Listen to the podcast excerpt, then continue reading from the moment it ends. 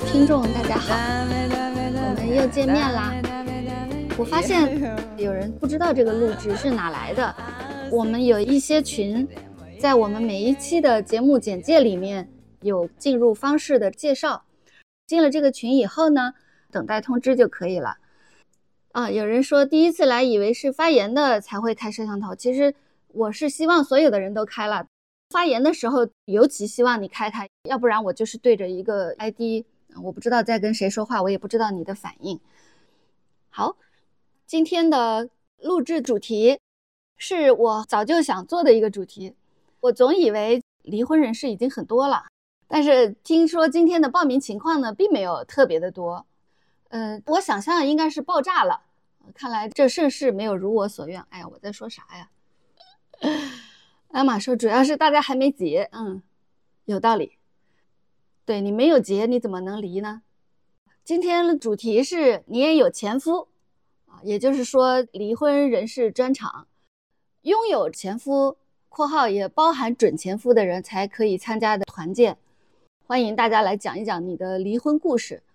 谈到未来，通常人们会想我要当一个科学家呀、宇航员啊之类，但是很少有人会说我打算这辈子离一个婚什么的。所以这个事情呢，很有可能会遭遇你没有想象过的困难。啊，也可能离完了遇到你没有想象过的快乐。我想邀请大家来说说，比如说你的离婚小技巧，你离婚的困惑，你以后还离不离了？有没有什么建议要给想离婚的或者想结婚的？随着时间的流逝，你的生活更好了还是更坏了？等等等等。啊，这只是一些供你参考的问题。我曾经给我的一个还蛮熟的豆友，我给他发个信息说怎么样？是不是离了？他说 你是怎么看出来的？我说我就是一个感觉。他说我没离。然后我把这件事情给我的朋友讲，我的朋友阿紫说，虽然这事儿是不错，但是你也不能见人就问啊。我觉得他说的有道理。好，今天谁是第一个？嗯，大家好，我是虎力。虎力，嗯，对，我是第一次参加录制，希望自己厉害一点，所以前面加了个虎。OK，所以是老虎的虎。对，嗯，那我就直接开始吧。我是二零一七年离的婚，是二零一零年结的，可以说是没有逃过七年之痒吧。当时离婚是特别快的，就是头一天呢，前夫他大半夜回来说要用我的钱，并且是已经用了一部分，那我们就吵架了。那后来我就说，如果今天一定要用我的钱的话，明天就离婚。嗯，呃，最后他是答应了，然后第二天我们就出现在了民政局。那那当时去离婚的时候呢，是先补结婚证，再办离婚证，因为结婚证我从领了之后我没有见过。当时那个工作人员也是先反复的跟我们确认要离吗？就是劝嘛，想劝和。嗯，但是我的态度都是非常的强硬，因为以前吵架也提到过很多次离婚，真的是就像你刚刚说的，没有想到过我结了婚之后我会离婚。他见我的态度强硬之后，他就开始走流程了，先补了一下那个结婚证，包括我们的离婚协议也是他帮我们起草、帮我们打印的。我是相当于净身出户，我只要了孩子的抚养权，但是没有要抚养费。那整个过程是不到两个小时就拿到了离婚证。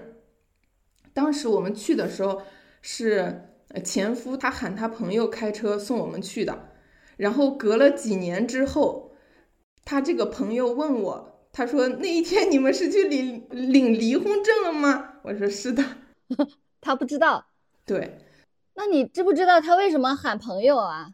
因为他就是头一天他的车哦哦好，为了方便啊，所以我给离婚朋友的建议就是离婚的时候一定要争取。那我是后面很后悔拍大腿，有一些东西我如果争取的话能拿到，但是两家大人如果知道了的话，可能就离不了。所以这个东西，嗯。所以你当时离得那么快，啥也没要，你现在是有一些后悔，但是回想起来，如果你当时要，也有可能你就离不了这么干脆了。对对，是这样。离离婚之后困扰我的两个问题，第一个，首先就是我认为离婚是一件非常丢人、难以启齿的事情。这包括就是其中有一次，是是我爸他对我说过，他说因为我离婚让全家人都丢脸了。啊，他多久以后知道的？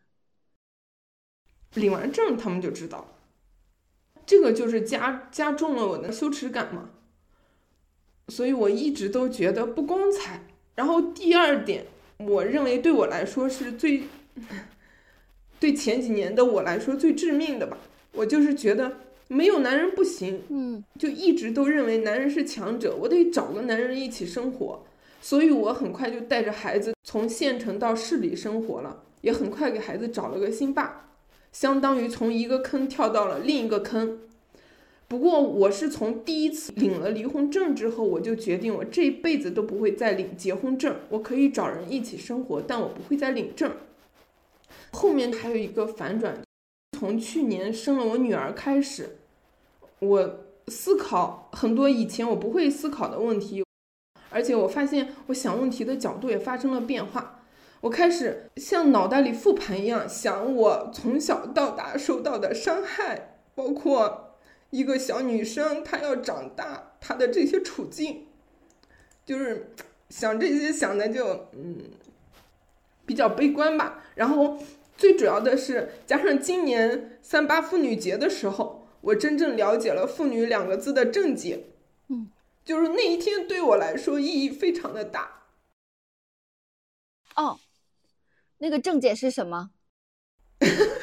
就是，嗯，以前的话，妇女我老觉得啊，年龄大的那种像泼妇一样，他们叫妇女，我们不能叫妇女的。然后我现在印象最深的就是，嗯，十四周岁以上都可以称之为妇女。我主要是看了那篇文章，妇女运动，嗯，就是他有很多很多次的女性站出来。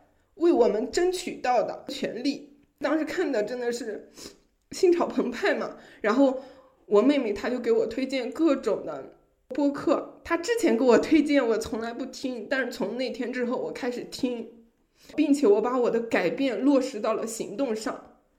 从三月八号到四月，差不多一个多月，我经过了一番艰难的战斗吧，把我女儿的姓还有户口。都改了，都跟着我。因为是未婚生子嘛，所以这个过程比较难。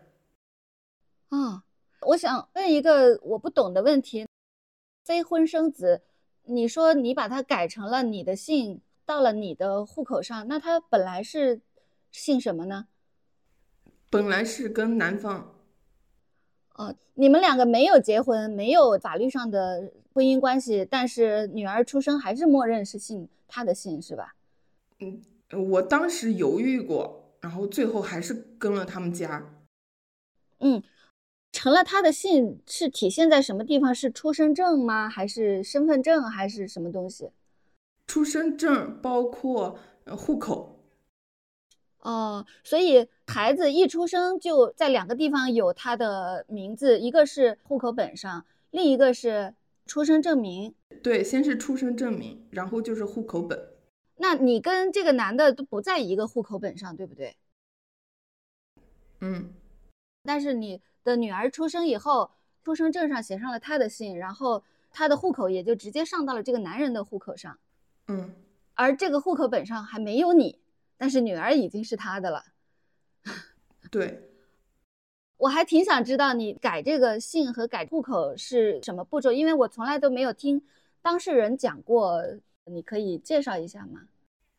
改这个超级难，我是想先迁户带改姓，但是人家不同意，非要本人，因为本身就闹的，嗯，不太好，我们又是跨市的，所以人家是不会来配合的。你说的是谁不同意？是执法部门不同意，还是这个男人？男方啊，男方不同意。执法部门也有很多卡的。啊，我就这样简单说吧。我们是先到法院拿到孩子的抚养权的判决书，然后才去改了姓，然后迁了户口。等一下啊，你这个女儿就是你们非婚生的，她抚养权还不归你吗？对，就是因为是非婚生子，你没有结婚证，所以人家都是不愿意管的。就你必须要拿到法院的判决，否则的话什么都做不了。所以你去起诉的时候，你起诉的是什么？你说这孩子他的抚养权应该归我。那默认的是归谁呢？我们不是起诉，我们就是相当于走那个流程，最主要要人家判决书。OK，就是被我。好好，我我不太懂，嗯嗯，我我不太明白。那也就是说，这不是一场诉讼。总之，你之所以去发起你需要的这张判决书，是因为这个孩子，他虽然是你生的，但是这个孩子他就是不归你的。嗯。你要想拿到他的抚养权，你还是得经过法律程序，你才能拿到。对啊，这个事情我挺意外的。然后你有了判决书之后，嗯，才能够改姓迁户口。嗯，然后到四月份，我也彻底离开了那个男人，生活又发生了很多的变化。儿子暂时是交给了他爸爸，我带着女儿现在到处住。刚刚不是说房子这么大嘛，我是在我弟弟的新房里。我的房子是在市里，年底交房，但是我又不确定我会不会在那儿住，因为我是压根就不想让我女儿再跟那边再有任何的联系。嗯，那个房子离那边比较近，是吧？对，最主要他知道在哪儿。嗯，那你的老大儿子是跟他爸爸，也就是前前夫，二零一七年离婚的那个前夫。嗯，对。哎呀。好难，好累。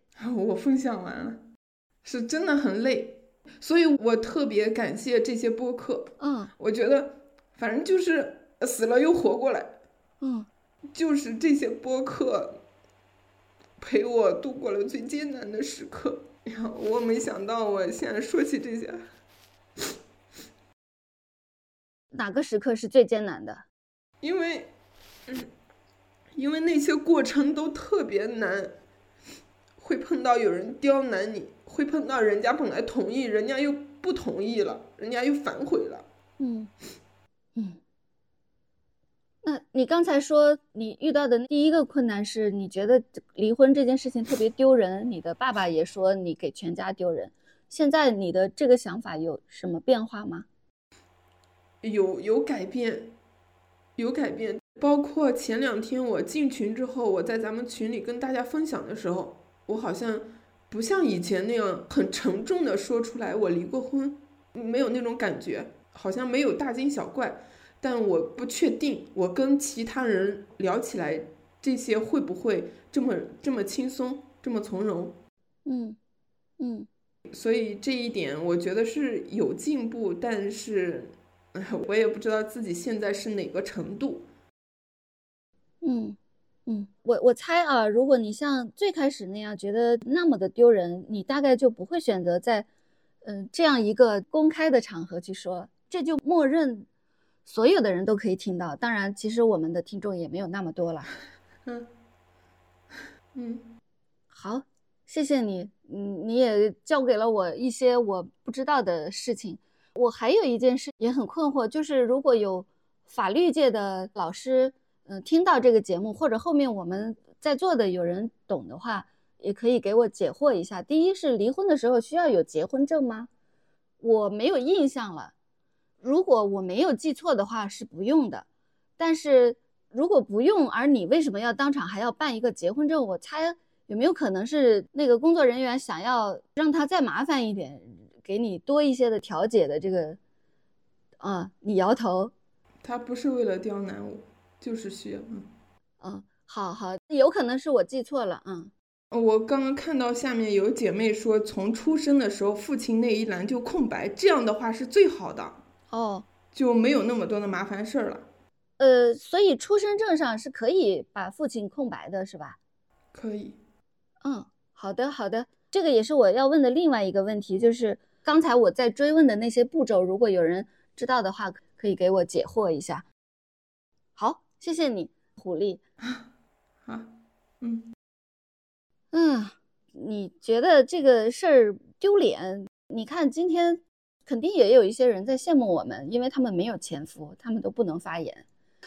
下一位啊，春春你好，我是陈呼噜。嗨，陈呼噜。嗯，请说。啊，从哪儿说起呢？嗯，离过几个？啊，一个一个一个。情况是这样啊，我的从恋爱到结婚到离婚，一共大概是三年，就正好和疫情的这三年覆盖了，所以这三年多就像是一场噩梦一样。嗯。随着，呃，可以走出家门，然后走出自己所在的城市，去见到很久没有见的朋友。随着这个过程，好像我也跟过去三年很不愉快的经历告别了吧。啊，没有小孩，没有财产，所以离婚不太涉及到刚才那位姐妹说的很复杂的法律问题。但其实我的离婚体验还是非常非常差的啊。就是虽然我去领离 婚证的民政局，还有人离婚体验很好的，待会儿一定要就重点说一下哈。因为我去的那个民政局，他在门口挂了一个牌子，说他是五星级体验的机构。哇塞，在哪儿？你你啊，没有没有，他可能是这这可能是结婚的人给他打的好评吧。反正我的话是大大的差评啊，因为我经历了这个离婚的冷静期。中间的每一天，我都非常非常的恼火。我觉得冷静期就是，就是在气你的，就是气我的，对，就是要损害我的身体健康和心理健康。然后我离婚的原因是在结婚没多久的时候，就发现对方婚前就开始有赌博的行为。嗯，这个婚前不知道，对，婚前不知道，跟大家分享一下。一些离婚小技巧，我觉得找一个靠谱的律师咨询还是很有必要的。因为当时就我是属于跟我的前夫撕破脸皮了嘛，啊，死都不原谅他这种状态。所以你是诉讼离婚的吗？呃，并不是，原因就是我找到一个很好的律师来咨询。他跟我说，其实诉讼离婚也挺麻烦的，你要处理很多很多这种流程上的事情，然后也要排队才能打上官司。所以综合各种因素考虑，我的律师就建议我还是要协议离婚。但是，呃，既然对方不配合，那我怎么实现呢？嗯，他就给我出了这种，呃，邻家大姐姐式的非常贴心的小技巧，就是一定要哄着他说，呃，协议离婚对他非常的好，然后我以后就不会再跟他有任何的瓜葛或者是纠缠。嗯，这个是最最简单的事情，也能给我们留下最后一丝好的印象，我们就好聚好散。啊，他就说你不要意气用事，你得哄着他，现在对你有好处。是的，是的，你这么听劝吗？呃，我听劝，因为因为当时就有一种求生欲吧。嗯，当时他赌博有一点众叛亲离的感觉，他欠了很多钱，就会以各种理由骗自己的亲人朋友来借钱，比方说我生病住院啦，或者他父母生病住院啦等等这样的事情，他朋友最后就互相一联系。都发现了，原来他是在骗人，所以他整个是属于没有人际网络的一个状态。然后我咨询的这个律师朋友就说，这种状态很危险，所以你一定要哄着他把这事儿给办成。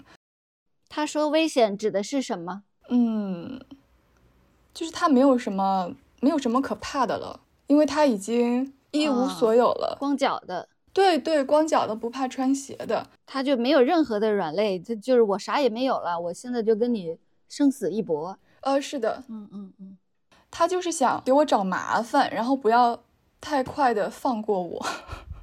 嗯，啊，协议离婚的话是需要结婚证的。有一个超级重要的小技巧，就是大家如果非常想离婚，一定要提前准备好对方的两寸照片。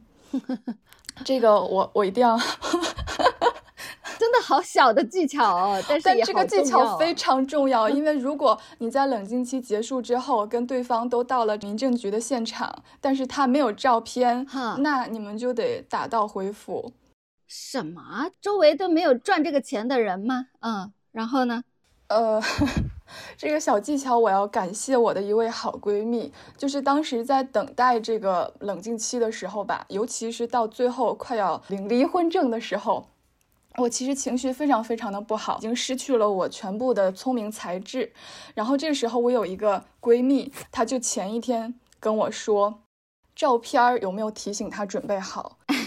然后我说我提醒啦，她说她会准备的呀。闺蜜就说。他说话是不可信的，你现在赶快在电脑里去淘登一张他的证件照，给他把两寸照片准备好，然后我就去楼下的这种。你这个闺蜜是过来人，对不对？呃，并不是，并不是，她就是一个呃没吃过猪肉，但是看过猪跑的人。哇，真是足智多谋。是的，是的。然后现场确实就发生了这样的一幕。我们约的九点钟去离婚吧。我八点五十几分的时候给他发微信说啊到了吗？然后东西都带好了吗？结果他跟我回复说，我带了照片，但是是一寸的，应该也可以吧？啊，然后我就坐在车上非常满意的打下了一行字说没事儿，两寸照片我给你准备好了，直接来就行。所以我们就我们就到了之后非常顺利的，呃，拿到了这个离婚证。真的，这真是令人满意的一刻呀！是的，是的，嗯，你这个技巧太好了，鼓鼓掌。嗯，是，真的是一个很重要的生活小窍门。大家都准备好，没事就把这个配偶的照片给准备好，对对，随时可以用。嗯。呃，要是打道回府了，是不是那个冷静期要从头算啊？应该还有一些机会，因为冷静期之后，从第三十天到第六十天之间，你们都可以来现场办。哦，也就是说，你如果就第一次有材料不齐，那就得再来一次，但要在这个三十到六十天之内完成。如果过期了，就过期了，就得重新冷静。嗯嗯，好，重新冷静。对，怕你烧起来了，你冷却一下，你回去。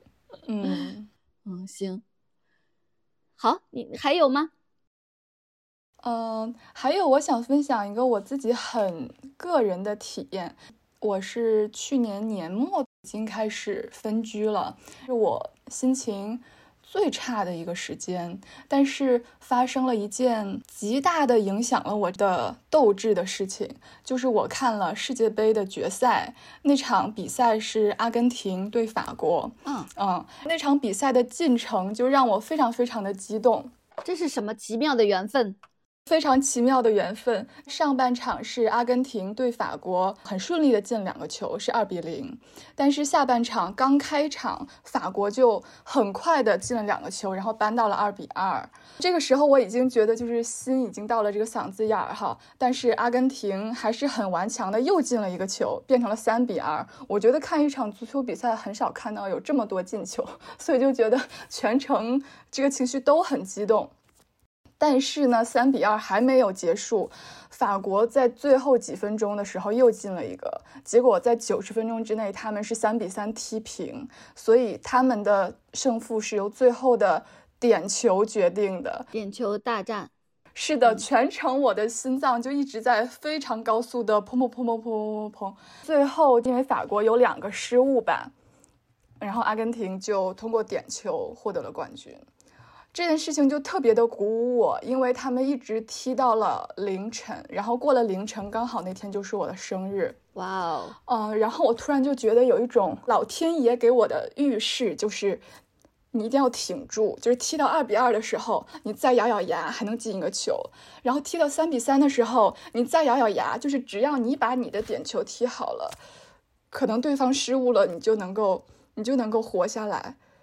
哎，然后，然后就这场比赛，我极大的让我觉得我的啊人生翻开了新的一岁，我的人生也必然要翻开新的一章，嗯，然后还有一点就是，我很感谢我经历离婚的阶段，恰好也跟我们社会当中所宣传的一些女性主义的事情是同频发生的。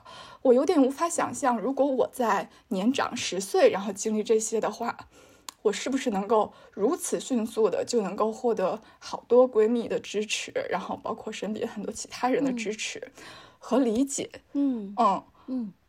我觉得可能我不会有这么迅速的勇气，嗯，还算是比较快的把这些事情搞定，嗯，我也很感谢能够遇到阿春和遇到群里的这些姐妹们。我我领到离婚证的第二天，我就在群里通报了这一喜讯。陈女士离婚了，对对对对，啊，就是挺开心的。嗯嗯，主要是因为因为真的是经历了一个人生巨大的低谷，然后这个时候走出来，我就觉得其他工作上遇到的一些困难，或者是日常可能跟别人发生一点小小的摩擦，这些就都不是事儿。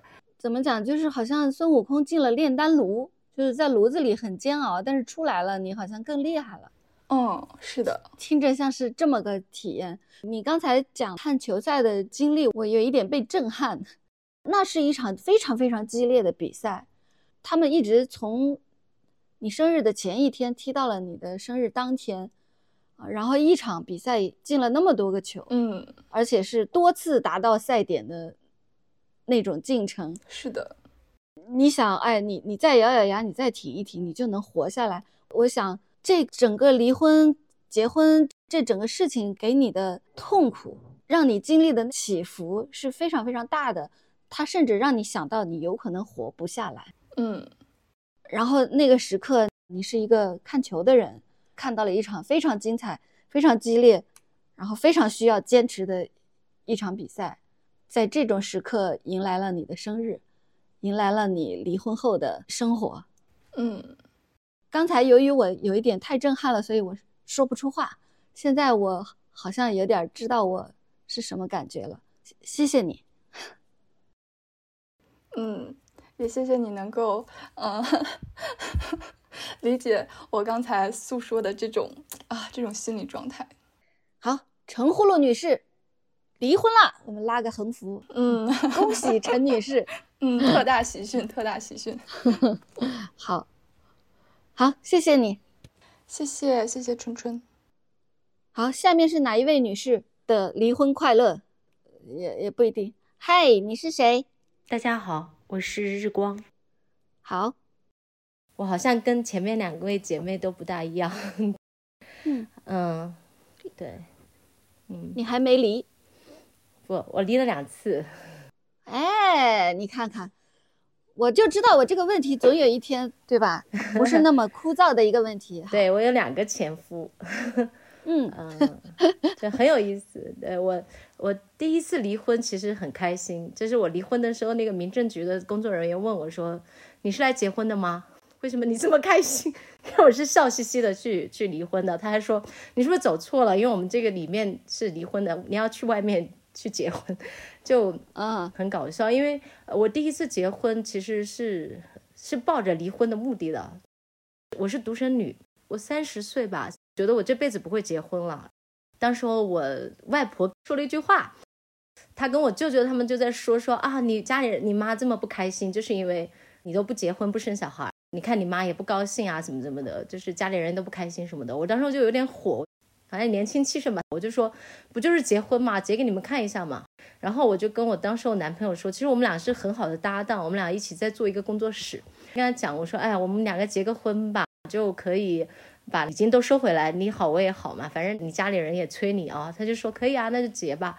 我当时跟他讲，我说那你要做好准备哦，我说我我可能随时会跟你离开的，跟你跟你分开的。我第一任前夫他是一个非常天马行空的人，所以我们当时候去结婚也办了仪式，但是我比较后悔的就是我们去民政局领了个证，就导致后来很麻烦的又要去离那个婚。嗯，其实当时候在一起三年，然后结婚一年。呃，其实我们结婚之前也不是很开心的，但是我就想着我一定要结个婚给家里人看，所以就跟他结了。到最后离婚，就是我们俩吵架，吵得很凶，就跟他讲，我说我这种日子过不下去了，赶紧离吧。反正我们俩也说好了，就是过不下去就不过了。他当时还挺生气的。我发现就很有意思的，我在这两次离婚之后发现了一件事情，就是男人总觉得离婚是对他们的否定啊，好有道理啊。对他觉得这是他的一种非常大的失败。就是我第一任前夫，他其实我们俩真的没有那么多爱情。但是我们去办这个离婚证，因为我们当时异地，我们在大理，所以我们必须要回老家去离这个婚的时候订反了票。他还得意的跟我说：“哎，其实你是不是也没有那么想离婚呢？你都把票订反了。”我就催他，我说：“我是技术性失误，我现在马上订好就对了。”然后，嗯，他很希望给他这样的一个答复，就你其实不想。对他希望我给他一个正向的回馈，就是不是他失败了。嗯。尤其我第二次离婚的时候，我深切的感受到，男人们真的是觉得离婚对他来说是非常没有面子、非常大的不能说出来的那种失败。我第一次离了之后，其实我是挺开心的，我就马上出去玩，然后他也没什么，我们俩后来关系还蛮好的，都说哎呀不应该去领这个证的，傻七巴拉的，不就是想要让家里人知道吗？就结个婚拿个礼金就好了，不要办这个证就对了。啊，对对，所以嗯。多花九块钱，对，多花九块钱，而且确实离婚的时候去民政局，你就是需要准备很多乱七八糟的东西。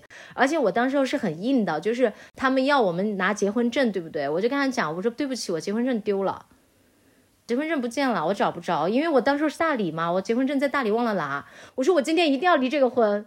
但是我结婚证丢了，你说要怎么解决就怎么解决吧。你想要我怎么去解决都行，但是我真的没有这个结婚证，因为我们这个是七八年前的事了，那个时候还比较简单，就写了一个证明，意思就是我们自己负责任。结婚证我们丢了，然后我签了一个字，按了一个手印就解决了。嗯，这还是比较简单的，因为你态度很强硬。我想起那句话，就是如果你发疯的话，全世界都要为你让路。就是你，就是我当时是很发疯的，我说我必须要离婚。我说我就是没有结婚证，我结婚证丢了，我就问他们，我说那你如果有人结婚证丢了，不能离婚呢？我我必须要离怎么办？然后然后对方也还是妥协了。嗯，对，当然这也是因为第一任前夫他 OK，如果他不 OK，估计也很难。嗯，对我第二次离婚就就还蛮惨的。对哦，就你谁让你第一次离的那么高兴？对，是的，是的，对，是的，因为我我我觉得我还蛮受基因驱使的。哎，我感觉我三十岁就没有成熟啦，就蠢死了。离了嘛，没多久又谈恋爱，谈了分了手嘛，又谈了一个。然后，然后，当时候我我三十五岁遇现在的前夫，就第二任前夫。我不知道为什么，我那时候特别想要有个孩子，确实觉得第一次离婚很顺利。我觉得应该，哎呀，离婚嘛很简单，结婚也很简单。所以我三十五岁遇到我第二任前夫的时候，我特别想要有小孩儿。刚好我跟我第二任前夫，我们在做儿童。教育相关的东西，我甚至不知道我那个时候想要小孩是他的那种原因，还是我的原因，就是因为有一个家长他就过来跟我讲，他说哇，你男朋友超好，他对孩子真的好有耐心。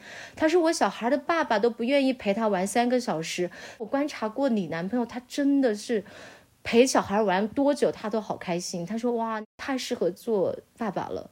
我心就一动，我就说哎呀，其实我也挺想做妈妈。嗯。因为我自己原生家庭还蛮糟糕的嘛，所以我一直没有信心。他那番话真的给了我挺大的那个的，就觉得哦，其实这个男生真的很适合做父亲哎。也许我跟他有机会，就是有个孩子的话，也许孩子会很幸福吧。嗯，我当时就这么想，所以我没多久就怀孕了。我之后就求求了结婚证，在一起两年吧，然后。其实他是一个挺复杂的人，我我觉得这第二次离婚教了我一件很重要的事情，就是人真的是非常多面的。嗯，他就是有一个面相，可能真的很爱孩子，但他也有一个可能的面相，是他真的不爱我，或者说他不知道怎么去爱他的妻子。到现在我们俩分开，我觉得他应该有很多对我的意见，但是他没有说出来，对我有很大的心结，他都没有说出来。我是我小孩两岁的时候跟他离婚的。为什么呢？因为跟他结婚之后，我发现他特别的冷暴力，就是没有办法沟通。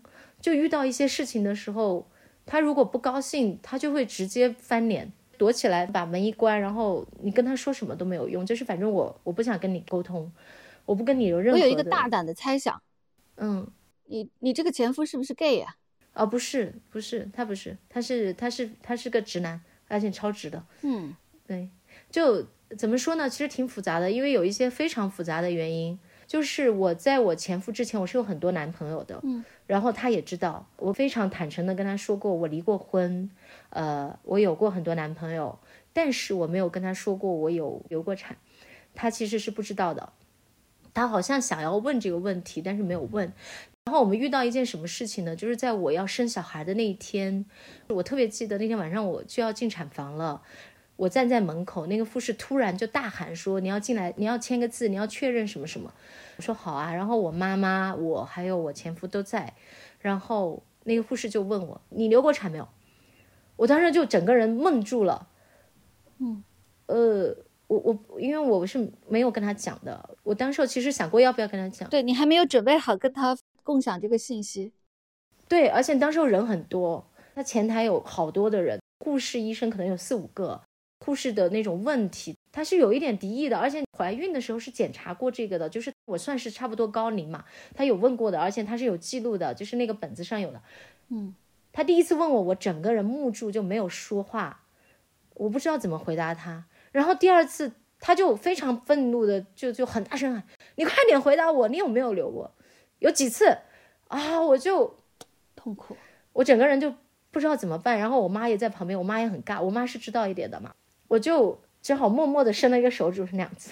然后我前夫整个人就探出去，因为他在护士台里面，我在护士台外面，那个护士写字，我前夫就探进去看，看他写了几。嗯，我当时我就有一种，就是很复杂的感受，我不知道怎么说，就是很很羞辱也好，很那个也好，就是整个人就。因为我马上要生小孩了，就是当时候就要进产房了，所以我其实没有任何办法，就是四五个人围着，然后我就进产房去了，就去生小孩了。哇，对，生孩子的时刻好脆弱哦，而且那个时刻好像，哎，医院的这种患者隐私做的这么差吗？对，是的，他没有任何尊重可言，就是那一刻真的是感觉很被羞辱，很痛苦。然后同样的羞辱又发生第二次，是离婚的时候。其实我跟他离婚就是因为他冷暴力嘛，我们俩吵架，然后吵架之后我巨大的压力，我感觉到胃特别特别的疼，疼到我开始呻吟。那个时候小孩很小，不到两岁，还要喂奶，孩子在里面哭的时候，我非常希望他去哄一下，嗯，然后。他没有，他也没有出来，他也没有任何的安慰，然后我就只好自己慢慢的挪进去，又抱着孩子哄他，喂奶给他吃，然后我其实我已经疼到不得了了，然后我就心里面做了一个决定，我说不行，我要去离婚，嗯，我说我不想要过这种日子，我不想要过这种生活。第二天还是第三天吧，我就去打印了一个离婚协议，我说我想跟你离婚，我真的不想跟你过下去了。抚养费这一块我说多少钱，然后跟他讲三千五行不行？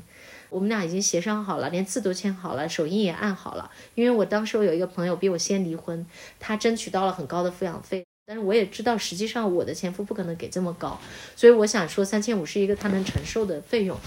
我们俩没有任何经济上的共同开支，我没有买房，没有买车，他有车我也没有要他的，我就讲说抚养权归我，然后你给我三千五的抚养费。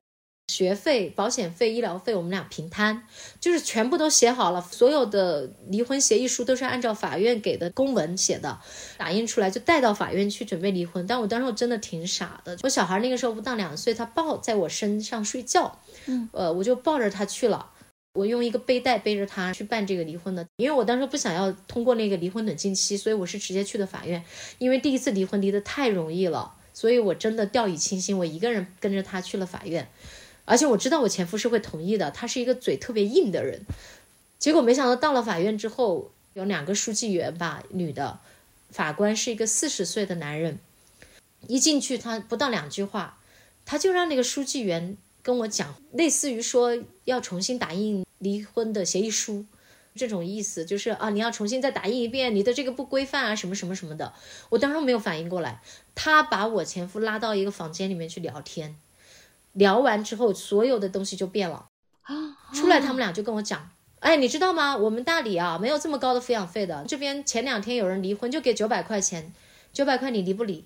天哪，你离不离？好离谱哦！对。然后我前夫就说：对哦，我不能给你这么高的，不然的话呢，呃，我到时候我要是我给不了的话，我就是失信执行人了。那么两三个人就围着我，然后女的就跟我说：哎呀。”你太冲动了，你们不是来离婚的吧？呃，你就是一时冲动。你看你小孩这么小，你还抱着他，回去再考虑考虑什么的。然后我前夫就跟我说：“你不就是要钱吗？”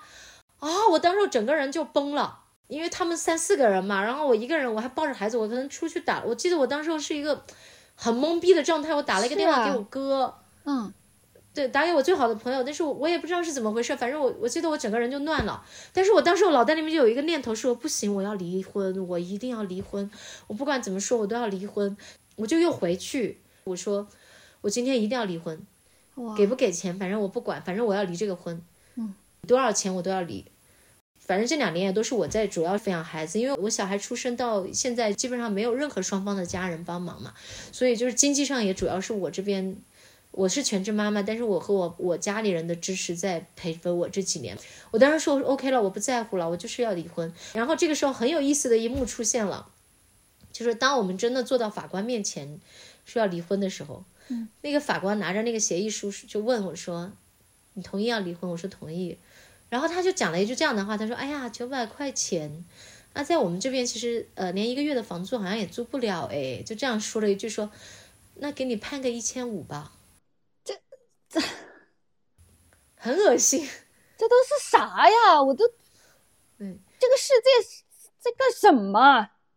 对对，他说我给你判个一千五吧。我后来才知道，他还跟我前夫说：“哎，我觉得你们会复婚的嘞，到时候你们就过来就好了。”就。就很搞笑，就很搞笑。就是我觉得他其实他就是想要完成他的 KPI，就是不要不要判离。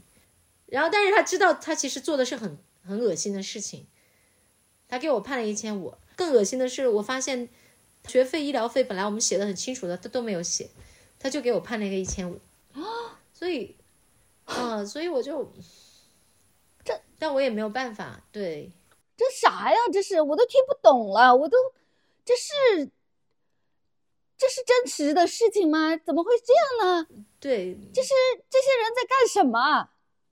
对，所以后来我要离婚的朋友，我都会跟他讲，你一定要小心，你一定要找律师，你一定要找找人一起，千万不要一个人去单枪匹马。哪怕你再有心理准备，你再觉得对方会同意，到了法院什么都不知道，而且你没有到最后一刻，你也不知道这个男的会干什么。是的，是的，我前夫他就是那种说话真的非常伤人的人，他真的就那个时候就是要钱嘛。如果有律师的话会好很多，因为你可以去谈判嘛。我当时我一个人，我孩子还在我前面睡觉呢，我其实是啊，当时我就对，太难了吧？妈呀，这是啥呀？我都，我是不是在做梦？这是什么怪事啊？对，就是反正法院的法官他是这样，就是而且当时还有女性，就是两个书记员都是女的，所以真的离婚要特别小心，不知道最后一刻会发生什么，要有律师，要有朋友陪，对，一定要有人在身边帮自己说句话，因为我当时我就一个人，就真的就是被他们围住，对你只有两个选择，要么就走就不离了，要么就就是各种妥协的就离，所以最后是。判了所有的什么 A A 的那些费用，那些大头都没有了，就只有一个一千五的抚养费。是的，是的，是的，是的，你只能依仗人的良心，就很恶心。对，其实你刚才说到的哈，这个抚养费，我知道的好多的前夫都不付的。是的，是的，是的，是的。呃，然后不付呢，那个所谓的征信系统的监督，好像我也没有看到有谁被这个征信系统惩罚。嗯，我可以跟你说，因为我咨询的律师，嗯。是这样的，要有两年，两年的时间，你证明你的账户里面他没有给你达到每个月的那个要求，就一千五的要求，嗯，两年一定要两年才可以上诉。那我请问，如果这两年里面，比如说他第二十四个月付了，也不行，也不行，不行。那那这就不是一个月一千五了，这就是两年一千五啊。对。就很恶心，你要注意这个两年的给付期，只有证明他两年没有给，才能去给他申请失信执行人，法院来执行他强制给，就是很恶心，你知道吗？就是你欠欠工资，你都不能欠这么久，对吗？是啊，讨薪都不能讨这么久，但是就是这样的，法律是这么规定的。我这一次就是因为这个事情特意去咨询律师，然后律师告诉我的。他说真的很难，他非常难，要有两年的时间，而且你要要有账户来往，你所有的账户真的没有他的钱，嗯嗯，他没有给你一分钱，你才能去起诉。就是你要有这些第三方的机构出示的这些东西，能够证明你的确没有收到这个钱。银行流水、微信流水，所有的流水，嗯对，如果他有流水证明他给过你钱都不行的，嗯，哼对啊，唉，就很很难，就很难，就是很难。怎么这么多的这些保命的知识啊？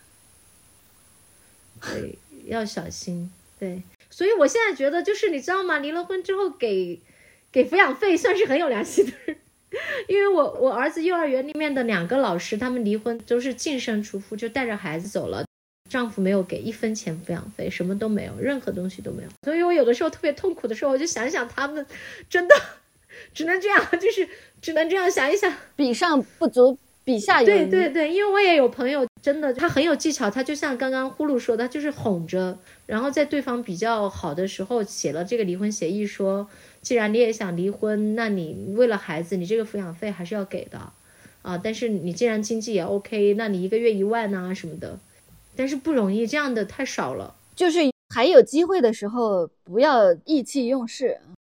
对对对对对，千万不能意气用事，因为这个时候你多争取的每一分钱都是为了未来。哎，但是话说回来，我又觉得那个意气用事的时候，那个义气一定是很大，哦，是。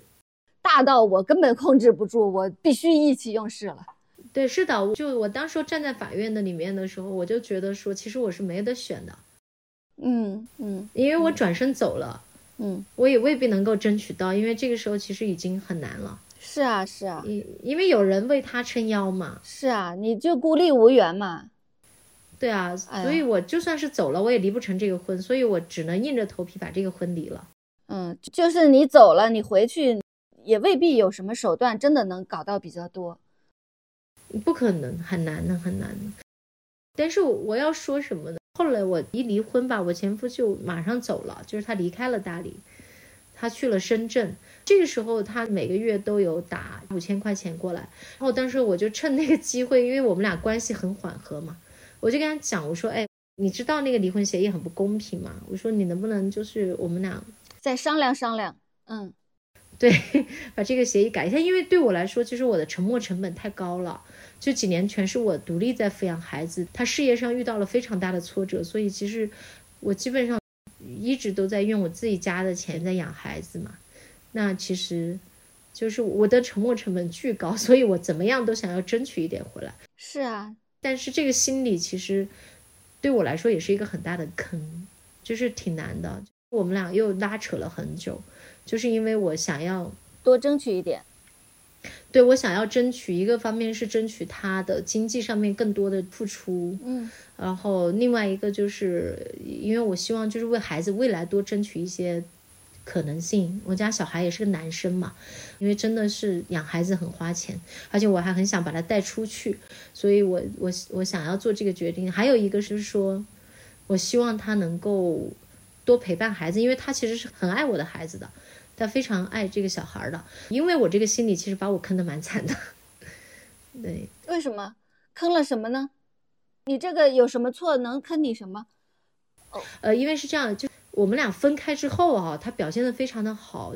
他去深圳之后，嗯，每个月都会呃陪伴小孩儿，然后我们也会过去深圳带孩子见他。因为我当时的想法就是，我心理咨询师也讲说，就是我们俩离婚，其实怎么说呢？对方没有重大过错，意思就是他没有出轨，没有家暴，没有，他就是没有满足我的情感需求。我内心其实蛮怀疑自己的，我是不是要的太多？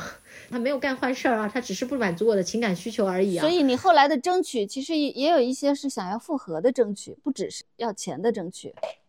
是的，是的，是的，我其实是有的，因为我觉得好累啊，就一个人带孩子，觉得很很孤独。嗯很多时候我自己完全没有时间去做一点点自己的事情，我什么都做不了，因为小孩很小。所以你吃了什么亏呢？就是我又同意了他的这种回归，嗯，为什么这是一种吃亏呢？你现在觉得想要跟他重新在一起的这个决定是错的吗？对对，因为我的界限就是我没有了界限，对方会觉得说，哦，原来是可以的，就是你的边界是可以越过去的。你是可以容忍的，你是可以退让的。我现在才体会到这一点，就是我一直在让步，为了这些所谓的，不管是经济上的补偿，还是他对孩子的陪伴，我一直都在退，因为我们俩遇到问题，他就不处理，他就冷处理，他希望这个事情过去，呃，就今天晚上睡一觉，明天早上就消失了。所以你们复合以后，这一点他是完全没改，而你呢，对，在这一点上原来的计较，现在也不计较了，于是你的生活就变得更。更苦了，对，就更苦了，就更焦灼了。嗯，而且我还极度的攻击自己嘛，我觉得我是不是要求太多了？他去年五月份回到了大理嘛，呃，我就完全退了。他想要复婚，但我没有复，因为我当时我脑袋里面有一个念头，离得那么难，再也不要复了，尽量的让他都把这个协议改一改就好了。但是就是很难，就是很难，非常困难。这这一两年我就过得特别痛苦。所以今年七月份，我们俩在巨大的争执之后，我请他离开了我的家。我说我我不能接受跟你住在一块儿。然后，呃，离婚的时候他就跟我讲，就觉得他自己很失败，但他没有说出来，他暗示了一些。这一次他就真的就是那种恨我的感觉，就是好像我把他踢出去了，对他来说这是很不公平的。他一开始完全拒绝沟通。我的理想状态是我们分开了，但是还能共同的养育小孩，因为我们都很爱孩子。所以我做了很多的让步，冷静的去处理这些事情，嗯，自己去看心理医生，咨询律师，做了很多的事情吧。但是，对，反正，啊，现在就是一个比较焦灼的状态。对方也没有改他的抚养书，但是他会承担学费。但是我我很幸运，我在大理，我身边所有人都支持我离婚，就是我说我离婚了，而且我说出来我离婚的理由。我的朋友就跟我说：“他说我们在一段婚姻里面要求有情感的需求没有错，嗯，错就是我们真的要这个东西的。所以这样子的朋友圈，就是这样的朋友圈是很稀缺的，是吗？我我觉得是吧？反正我说这个事情，我身边所有的人都会讲说，不管是男性朋友还是女性朋友哈，他们都会说你真的很勇敢，你敢做这个事情，你已经很不错了，非常棒。而且我家里人。”我妹妹也跟我说，她说：“我觉得你离开他，比你在他身边要好很多。哪怕你会过得很辛苦，但是你离开他一定是个正确的决定。”身边所有的人都给我这个支持，对我来说真的特别特别宝贵。我不知道其他城市是怎么样，但是我因为我在大理嘛，我身边很多人都是这个状态，就是离婚了，嗯，然后然后都是一个人抚养孩子，其实大家都很难，因为不像在老家说有父母有亲戚能够帮帮忙，嗯。现在你有很多的朋友在身边，但是在养孩子这件事情上，朋友是帮不上忙的，是这样吗？是的，是的，是帮不上忙，很难。对，所以我现在在努力争取，就跟我前夫，我跟他做很多的工作吧。就是你现在觉得在抚养上能帮上一些忙的，还是只能指望他？是的，因为你的家人或者你的朋友都是指望不了的。呃，是这样。我家里人，我父母都不大适合带孩子，他们自己也是知道的，他们也离婚了。然后朋友的话，怎么说？没有孩子的人肯定不可能，很难。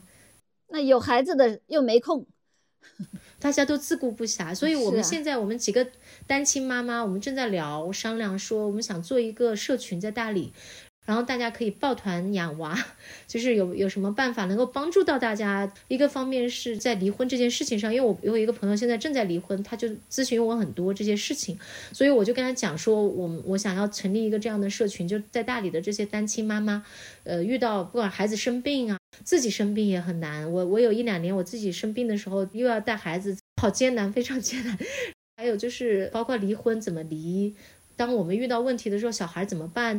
或者我们自己想要去赚点钱，啊有自己的一些事情，但是你又没有办法的时候，能不能大家一起来解决？所以，我我现在正在跟我朋友聊，因为我朋友他有一个小农场，然后我另外一个朋友他有一个小房子，然后我呢有很多的时间，嗯，呃，有很多的经验，所以我们现在正在报一个团吧，正在正在做这个事情，正在努力的去建立这个社群，然后希望能够。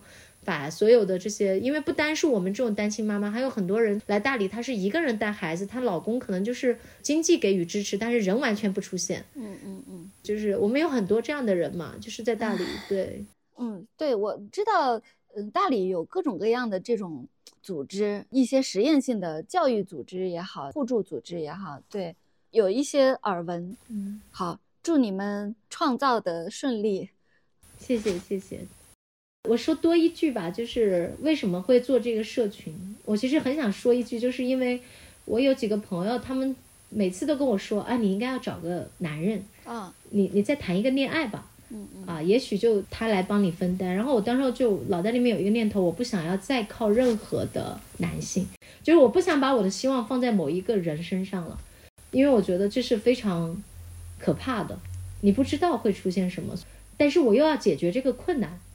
我想要去做自己的事情，我想要赚一些钱，但是我同时也要陪伴我的小孩。我要怎么样去做到这件事情？想要想一个具体的解决方案，所以我就想到了说，我要做一个社群。嗯，好，祝你成功，谢谢。嗯，好，谢谢你。嗯，有很多的评论说这个有一点像摩梭族的那个形式，就是女性的长辈们在一起抚养孩子。然后这个艾玛说：“我们需要帮助，不是必然需要男人。对，帮助不是等于男人。”嗯，喵说：“丧偶式育儿也是单亲妈妈。”是啊。好，嗯，下一位。Hello，大家好，我叫罗嗦。罗嗦，好。请讲。呃，人如其名，讲话可能会比较啰嗦，会有一些细节。我呢，离婚有四年多了。其实我的离婚的理由跟大家还有点不一样，我是因为家暴。嗯，那天呢是二零一九年的十月十七号嘛，我记得非常的清楚，因为我们当时公司正在外地开一个董高监会议，回到家了之后呢，他非常突然的就把我打倒在地。然后当时我就跟我的女邻居去求救，她看到我在窗边有一个惨叫的状态嘛，就帮忙报了警。其实特别让我震惊的是，就是可能十分钟、二十分钟以后，家里面一下来了五六个警察，我就没有想到会有这么多人会出现在我的家中，我感觉他们来救我。他们带着我验伤，然后去做笔录嘛。当时那个公务人员他会引导我，问我要不要去做一个验伤。其实我都不知道要去做一个验伤的，嗯，但他其实有这样引导我了之后呢，我就立马到他们指定的医院去做了验伤。然后呢，验伤之后，整个笔录也做完了，觉得我要离开那个家，我肯定不能再在那个家里面待下去嘛。那当时我的合伙人就带着他的妻子一块儿开车来接我走。那个过程当中呢。想的是我第二天就要搬离这个家嘛，我事实上手上没有任何就是房产中介的电话。我想起来，我当时公司有一个女同事正好在找房子，我就立马去电话嘛，就问她能不能给我一个房产中介的电话，我想找个房子。那这个电话通完之后呢，可能在两三年以后吧，我同事他跟我说起那个电话，他说其实不知道你还记不记得那天你给我打电话，他说其实你只在电话里面跟我讲过一句话，他说但是我当时就感觉那个电话的声音啊，就像一个死人的声音。作为听电话那一方的，我听起来感觉到特别的恐怖。但事实上，我说我其实当时给你打电话的时候，我说我自己非常的镇静，我一点都没有情绪，我不想在同事面前就表现得很难堪，就是很脆弱的样子嘛，所以我很镇定的跟他打电话。但他后来跟我分享，他说其实那天你的电话里面就，呃，那个声音就就就不像是人发出来的声音，你没有你想象的那么镇定，呃，可能是吧。如果他不跟我讲，我就完全不知道自己当时的那样的一个状态嘛。第二天我去收拾那个房子要搬走嘛，因为这两天我正好也在搬家，所以我再去回望我当时因为家暴要离开那个家，第二天就要搬走，然后就要去离婚的时候，我去收拾东西的时候，因为我收拾东西很仓促嘛，我没有办法把所有的东西都带走，潜意识的一个选择就是我只拿走了我电脑和厨具。当时那个厨具啊，就在我的货拉拉后面叮叮当当的摆向我的新生活的那种。但是呢，我把戒指啊，还有为了结婚买的那些金器啊，什么婚纱啊、敬酒服啊这些，我全部都留下了。那前两天我在想这个事情呢，我为什么会做下当时那个选择？我就觉得电脑是一种生产工具嘛，那同时还有就是我的厨具，就是也是我生活当中必不可少的一个支撑。所以我觉得我当时带走那些东西，潜意识里面觉得，就如果我要开启新生活的话，这两样东西真的是必不可少的。但是戒指这些东西对我来说反而是一种禁锢，所以我当时就是把这样的一些东西全部留在了我们那个共同生活的房子里面。那说实话，离婚就还蛮难的。我其实离了三次才离掉，什么意思？呃，我们去了三次民政局才最终离婚。就因为说实话，我的前夫有点像阿春你之前说的那种叉叉男孩，上一期讲的，在是随机波动里面讲那种叉叉男孩了。呃，我们第一次去民政局的时候，我要回到他老家去领那个离婚证嘛。那其实来回坐高铁加上汽车，其实要花十几个小时的。嗯，那第一次去的时候，他就痛哭流涕，在工作人员面前痛哭。工作人员当然是和稀泥啦，他就说：“你看你的丈夫都表现出悔恨了，你就原谅他吧。”而且你们俩的感情一看就没有破裂，他看起来还很爱你，就是你不要离。那就当工作人要获悉你，不要让你们解除婚姻关系的时候，你事实上是没有办法的。我也拿不出更好的理由去谈判。是十几个小时高铁没办法，我只好就是又又坐回来了。对，我就没办法，我只能回家。过了一两个月之后吧，我又重新要再去哄他，因为其实那个段时间，说实话，家暴事件之后，他比我的情绪还不稳定。就是我那个时候，我就心想，我要镇定，我要镇定，我一定要把这个婚离掉嘛。那第二次去的时候，他把他父母搬出来了。我坐了六个多小时的高铁，我们一下高铁哦，他父母就在旁边围追堵截，他的父母、他的亲友，所有人就开着车，呃，就是我我一个人去，我一个女生去，就所有的那帮子的人全部围在我身边，而且更糟糕的就是他们跟当地的民政局的工作人员是比较熟的，嗯，就所以呢，我一去我就看到他们对上了眼色，就说，哎呀，两个小年轻嘛，打打闹闹就不是真的来离婚的，工作人员他当然也不能就明面的就这么说。当我把户口本拿出来的时候，他说：“你这个户口本上哦，婚姻关系那一栏写的是未婚，所以的话，目前我们不太知道你的这个婚姻状况，所以你要到你的老家去把你的户口本上的这样婚姻状况一栏重新变更掉，我们才能跟你离婚。那问题是我的家又在几千公里外，那就意味着我这次又要无功而返。”当时我真的就快崩溃了，但没有办法，他就是用这样的一个方法搪塞你。我当然知道他其实是搪塞我，为了不让我们离婚。因为事实上你在你的民政局系统里面是可以去查询我的婚姻信息的，而且我已经拿了结婚证过去，但是他就以户口本上的这个未婚的信息把我给推回去了。嗯，那第二次的时候，说实话，我已经在民政局我一个人大哭了，我没有办法，就是但是人家就是说这是规定。就是你就你不知道哪儿来的一个隐形的规定。对你稍等一下，我想在这里插一句，到时候听这个节目的听众里面有没有专业的司法人士？这是合法的吗？这这对吗？是不是合法的手续？我觉得不合法。我觉得就是他随机可以找任何一个理由，就是不给你去做这个离婚证，因为那时候其实我们还没有离婚冷静期这个说法嘛。嗯，那经历了这两次以后呢？我觉得，呃，可能如果以我一个人的力量的话，很难把这个婚给离掉。所以呢，这时候就是有技巧。其实跟上一个姐妹讲的，就是，呃，不要一个人去，或者即使一个人去，你一定要找一个你的帮手，侧面的来帮你敲敲边鼓。那我这个帮我敲边鼓的人是我的姐姐。我姐姐呢，她平时给所有的人呈现的状态是一个很冷静的、很中立的家族的长辈的一个形象，话事人。对话事人，所以其实我前夫他即使觉得我很多时候很发疯，但是呢，我姐还是非常中立的，他都觉得可能他会两边去劝解，他觉得这个时候可能我姐是站在中立的一个角度上，但事实上我姐她当然会站在我这边啊，嗯，所以我就跟我姐就商量，我们怎么才能够去劝好他，然后我姐就说，哎呀，现在呃罗嗦呀，他很不开心。如果你们两个人继续耗下去，我觉得可能你们的结果啊会更糟糕。要不然的话，你们俩先离，离了之后呢，让他开心一点。他开心了，他这个性格说不定跟你复婚了呢。嗯，我姐就这么跟他讲的，他觉得好像是有道理。因为如果现在不离的话，两个人就完全僵持不下，都不做任何的退步的话，那后续的关系没有任何可能性。那所以我姐跟他重新去画了一个新的可能性给他，他觉得好像是因为不然的话，我们的关系就处于一个停滞不前的一个状态。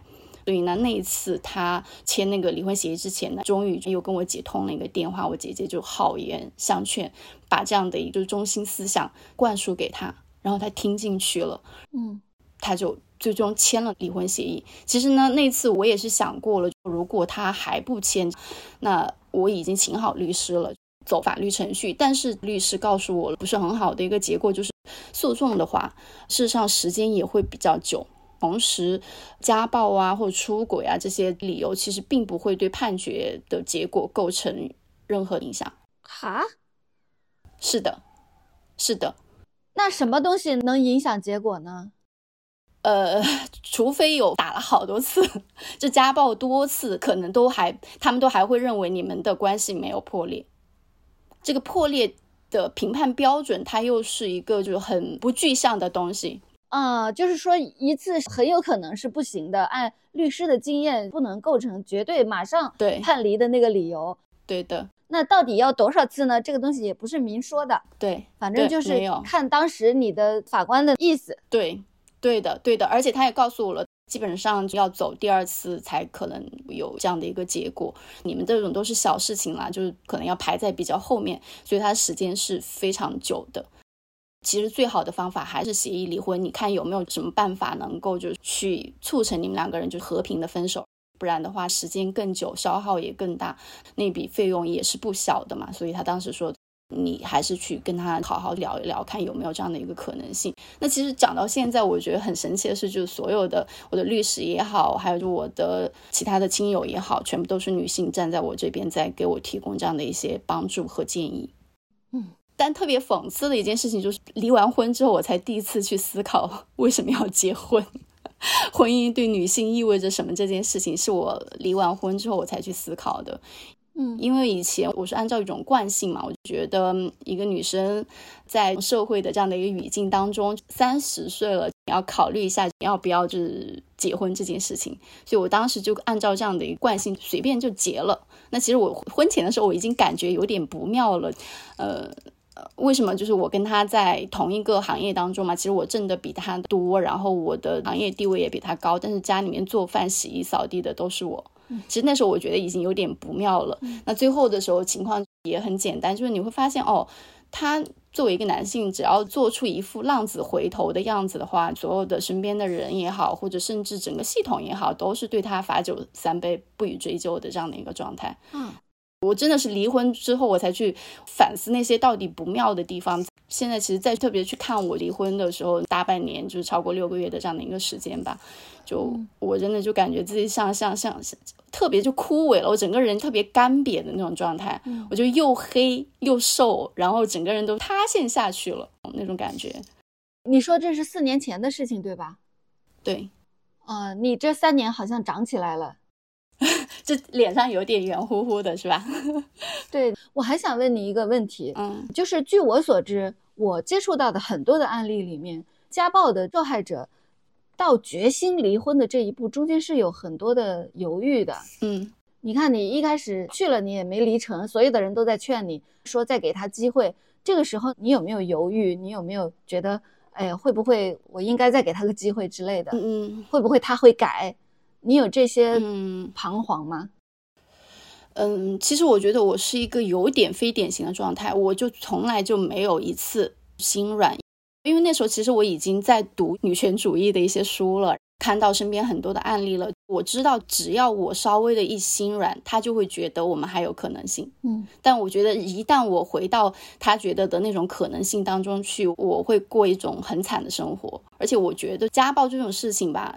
为什么我觉得他不会改呢？就是我们在协议离婚的那种状态当中，有一次心平气和的出来吃饭嘛，嗯，他就想要给我买一件衣服，但是呢，我觉得那件衣服不适合我，我不想要，但他就觉得那件衣服又贵又好看，你为什么不要呢？我们在争执过程当中，他就推了我一把，嗯，又动手了，对，他就其实他是非常轻的推了我一把，但是我立马意识到是这个动作背后就是说，如果你不受我的控制的话，那我可能还是再会动手的。对对，所以我其实从后续过程当中很在意这些细节，看他就是因为我过了那听你怎么说的这样的一个年纪了，就是我要看你到底怎么做。你要如果真的要改变的话，你真的拿出点的一个行动来。但他给我的反馈是这个样子，我立马我觉得我看清楚了他的本质吧。嗯嗯嗯，唉，我我想讲一下我单身生活，可以吗？好啊好啊，当然了。呃，其实我四年多嘛，也没有怎么谈恋爱了，那我就嗯。更多的还是去读了一些书，因为其实我以前也还蛮爱读书的，读了更多女权主义的书。然后呢，我也结识了一些酷儿的朋友。嗯，我现在的一个状态就是，我结婚是肯定不会再结，也不会再生小孩了。我很难再跟任何一个男性发起一段比较亲密的或者真诚的这样的一个亲密关系，就是我觉得特别特别难的事情。这目前对我来讲。当然不是说有什么阴影啊，而是说我通过这几年的一对外界环境的感知吧，就我已经很明显的意识到男女关系的这种不平等，就是我没有办法去欺骗自己，去构建一种在镜花水月上的这样的一个男女关系吧，或者浪漫关系。我想问问你，你说你不会再跟男的，嗯，有这种浪漫的关系了，嗯，你的意思是，你通过这几年的读书？你跟这些朋友的交流，让你觉得跟一个男人去发起真诚的恋爱这件事情是不可能的。嗯，没有这样的合格的男人，是这个意思吗？是的，如果我真的要再去谈一段比较深入的恋爱的话，我觉得至少他是一个。比较有性别意识的人，然后他能够去放下他作为男人的那种自大，能够真正的来听一些女性的这样的一个声音。但但说，所以你你过了这么多年，觉得这样子的男人居然一个都没有，是这样的一个认识吗？啊，对，甚至我以前觉得那些哇就好厉害的男的，有那种崇拜的时候，现在回去发现也就那样嘛，他不就是累时间年限吗？我们再做一做，女生也可以做到啊。就是那时候对男的好像滤镜真的太重了。嗯，对，所以我现在就是这样的一个状态。呵，所以即使你没有认识所有的男人，但是你觉得可以见微知著，可以感觉到辐射到，没错，他们都是不行的。就是阿双，我不需要看到所有男人才知道整个的这样的一个全貌。我是会觉得，嗯，样本嘛，就是如果你身边有那么多样本，你却在这样的一个样本当中看不到 一两个，就是。比较好一点的男生的时候，所以我觉得最好不要去抱这样的一个期望吧。嗯，我想象哈，这番话是会有人去反驳，你又不认识所有的人啊，你是怎么得出这个结论的？我为什么要去认识所有的男的？认识这么多男的已经受够了。这个理由很好，现在还不够吗？嗯，让人扶额的男人还不够吗？就已经足够多了，真的不需要再去了解更多的样本了。因为说实在话，我接触的男的可能在身边人看来是那种比较优秀的那种男的，但我就觉得哦，嗯嗯，就那个样子嘛，就是就就会有那样的一个感受。优秀也这样，对的。所以我就想说，不用再去认识更多，基本上也能够知道整体的状况。当然，如果有很多其他的男生，呃，你们在努力学习，那你们继续精进。嗯，加油啊！嗯，就是你要非常的发光发热，我们才能看到你了。以前获得的那个天生的地位，现在可能没那么容易了。是的啊，你现在得真的优秀，我们才觉得你优秀。以前你不用真的优秀，你只要是个男人就可以。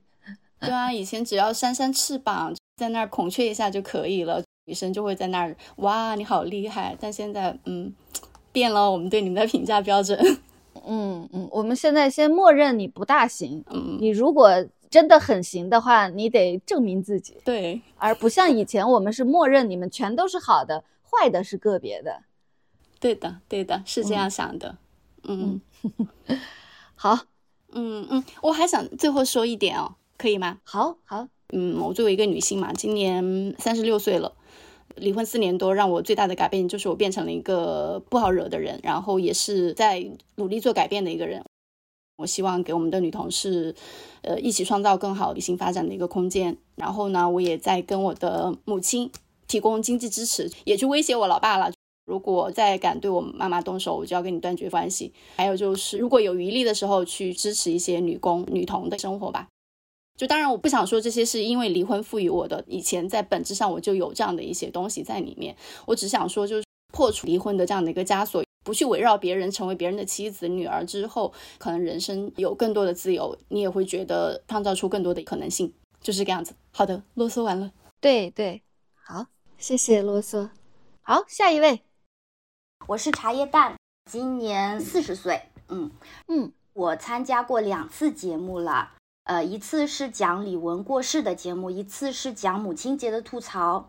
在最近一次母亲节吐槽的时候，我提到我在离婚中要带孩子去做笔录，然后经历了很多的挣扎，也说等有结果的时候来告诉大家。那刚好这边的话，孩子已经去了，跟法官说他想要选妈妈。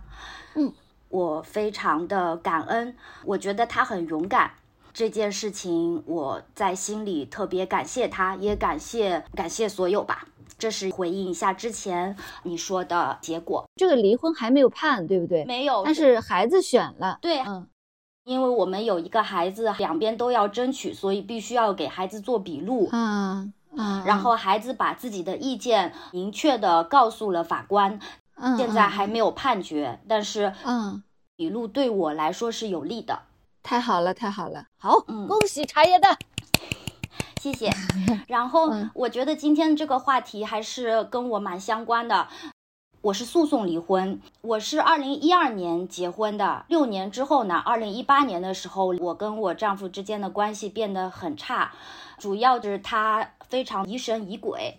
控制狂，比如说有同事送礼物给我，他就会拿这么一件事情骂我好几个小时。我身体不舒服的时候，在公共场合的时候也会骂。就是《再见爱人》那个姓季的那个模特的那个男的，他不是在那边敲桌子骂嘛？他就是这种品格。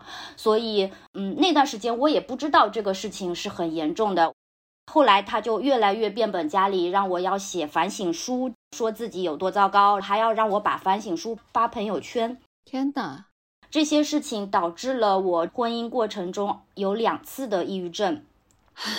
我一直是不知道他的问题，我一直是觉得我自己没有把婚姻经营好。嗯然后呢，二零二一年的时候，我很喜欢听电台嘛，我就给我当时的一个电台写信倾诉，因为我也不知道这个可以怎么办。当时我把我的这些经历跟主播讲了以后，他们就说：“哎，这个是一个不平等的关系。”就记得那期节目就说，听众来信说是描述一段令人窒息的感情，他是抓住了我父母关系不好，没有亲人可依靠，只能依靠他。他又让我写反省书发朋友圈，他是让你社会性死亡，让你嗯就完全在他的掌控之中。然后嗯，这一次就完全把我给唤醒了。但是就虽然唤醒了呢，这就是家暴啊，嗯，你说，对，唤醒了之后呢，我仍然二零二一年花了一年的时间去考虑离婚。当时我提出了离婚，他说他会改，他有很深刻的反省，嗯所以中间他有改变。然后我花了一年的时间去挣扎。那其实这一年我也做了很多事情。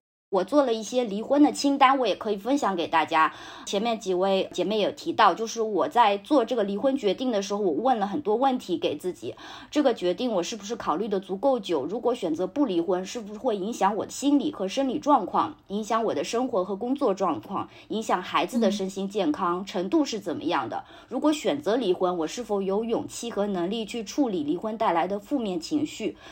呃，愿意主动的去寻求帮助和支持，因为我知道这个过程会很艰难，然后有能力去应对离婚带来的经济压力，有心理准备去迎接环境的变化。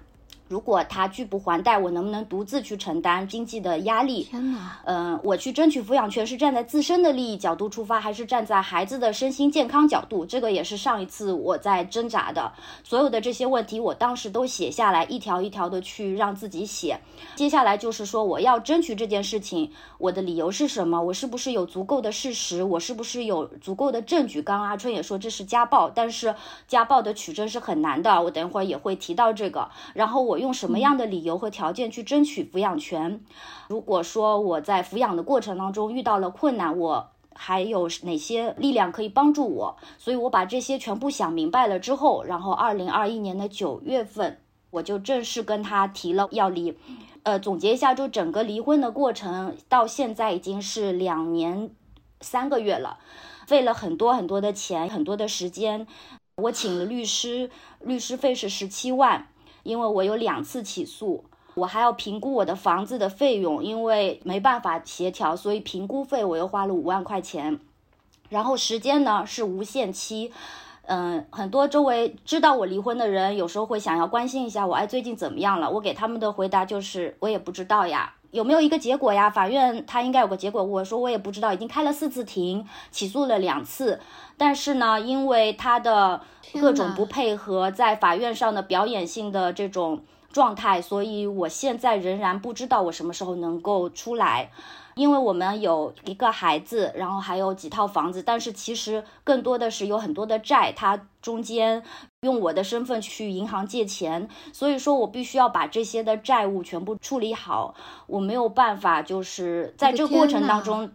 他知道我离婚了以后，他已经停止还贷了。然后我每个月要还的贷款是超过我工资的，所以说如果说他不还贷的话，我就经常要到处去借钱。所以这段时间我很穷，嗯，但是嗯，我觉得天呐，所以这些债务是他用你的名字去借的，然后他得知你想离婚，他就不还这个钱，你就得去还这个钱。对，然后我跟律师说怎么办？我现在没有钱了。然后律师说，那你也没办法，你只能等最后判决。判决的时候，这些钱能给你多少就给你多少。现在你什么也做不了。然后我也想过，比如说去去找他理论啊，包括我爸也跟他理论，因为之前他问我爸也借了好多钱，然后他就是死皮赖脸的一副表情。二零二一年九月一号，当时跟他正式提出离婚，然后他说再考虑一下，不同意。他就是一直拖时间，后来我就说我们分居吧，他也不愿意搬离那个当时我们共同的家，我在还贷的家，然后我就自己一个人搬出去租房子，之后就正式提出了起诉。中间呢，第一次起诉呢开了两次庭，第一次法官都没有出来，只是书记员出来走了个过场，因为大家都知道第一次起诉离婚，只要对方不答应的话，就直接走个过场，不会判离的。但是我记得当时书记员还是问了他一些问题，就是说我提出了我的离婚理由，他的精神暴力啊，然后他也在法庭上说了很多我的问题，嗯，然后呢，法院就说，既然你觉得对方也有问题，你为什么不同意离婚呢？你准备做什么事情去挽回这段婚姻呢？他也说不出话来，他意思就是说，反正他就是错的，他肯定自己想明白了以后会回来的。他就是这副态度，虽然是这样，第一次法庭还是判不离。我这边可以很快读一下当时法院的判决书，当时让我很难受。他就说，为什么不判离呢？因为原被告是自由恋爱、自主婚姻，婚后有子女，经营家庭不容易，要珍惜。这些矛盾呢，在所难免。现在呢，从家庭和睦的原则，给予双方和好的机会。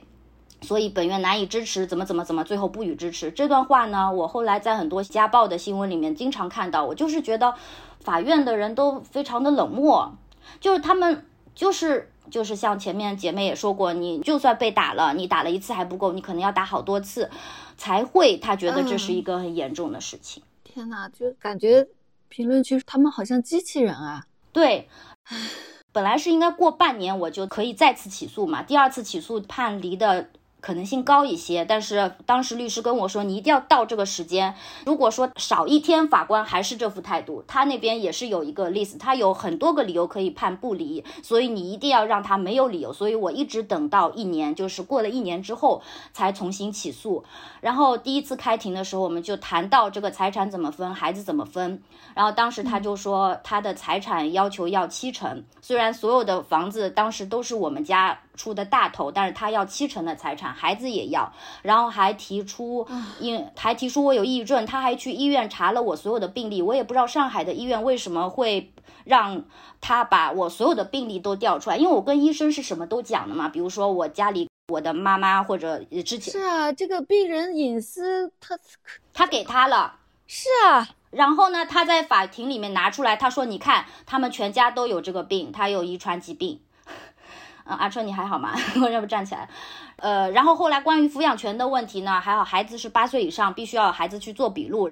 法院就说这个笔录已经做好了。他说我不接受，他说你这个笔录是妈妈带去的，我要爸爸再带去一趟，不然我不接受。他还要再让孩子去伤害一次，但是这个事情法官还没有表态。我认为法官应该是不会同意的，不然的话，这个不是推倒法官之前的取证过程嘛？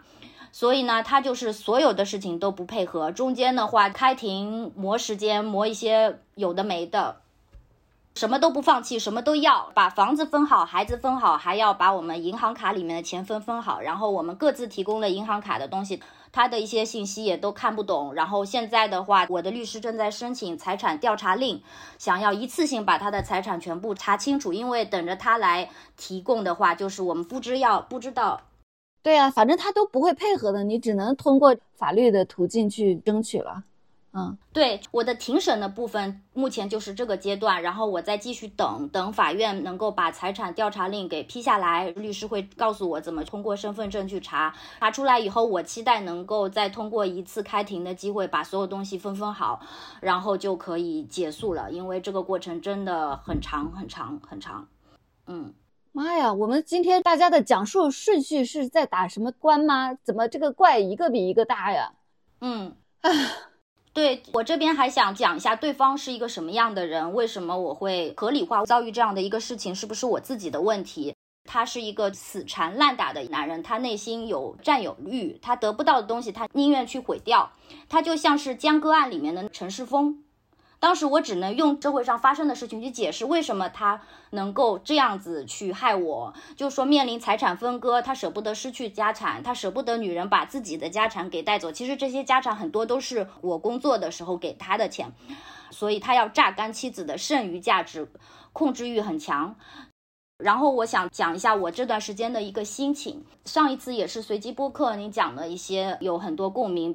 呃，我跟你性格也一样，之前我是。高兴不高兴，所有的事情都喜欢全盘跟自己好朋友分享的，大学同学、研究生同学。但是从离婚这件事情以后，可能自己也越来越沉重了吧？有时候觉得，哎呀，今天又跟他吵了一架，或者他又开始不付钱了。你希望你的好朋友能够第一时间能给你一些回复或者同理你，但有时候越来越发现会有失望嘛，所以这段时间就会很孤独。他们有时候还会说：“哎呀，你是不是要的太多了？呃，你孩子不要或者钱不要，你就离了不就好了嘛？这就是你要的太多。”但是我想说，我要孩子，孩子对我很重要。我要钱，因为我要活下去。我在上海，我要扶，还要我妈妈，所以我现在是你的钱。对啊，这是我的钱呀，而且我不可能一个人背着债又养着孩子，所以我当时觉得特别孤独。离婚之前，因为我们一直吵架嘛，我还带着他去我一个好朋友家里，我是想让他来评判一下到底他错还是我错。结果我朋友原来是站在我这边的，听到他讲完以后就说：“哎，我觉得你确实有问题，而且你的问题跟我一样。”然后我当时就气坏了，就是觉得他很容易给别人洗脑，整个这个过程当中就很孤独，没有人能理解自己。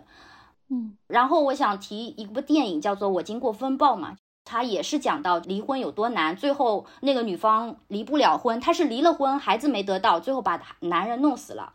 就很多人，包括日剧里面有几部，就是你没有办法从这个深渊里面出来，你只能把对方弄死。所以当时我就觉得真的很痛苦，我就经常想不通，为什么离婚需要对方同意？就是我买一个东西，我七天无理由退换，对对对，对不对？再不行，我可以找客服去投诉我一二三四五。为什么离个婚会这么难？要法院同意，要这么多人同意，我就觉得非常的理解不了这件事情。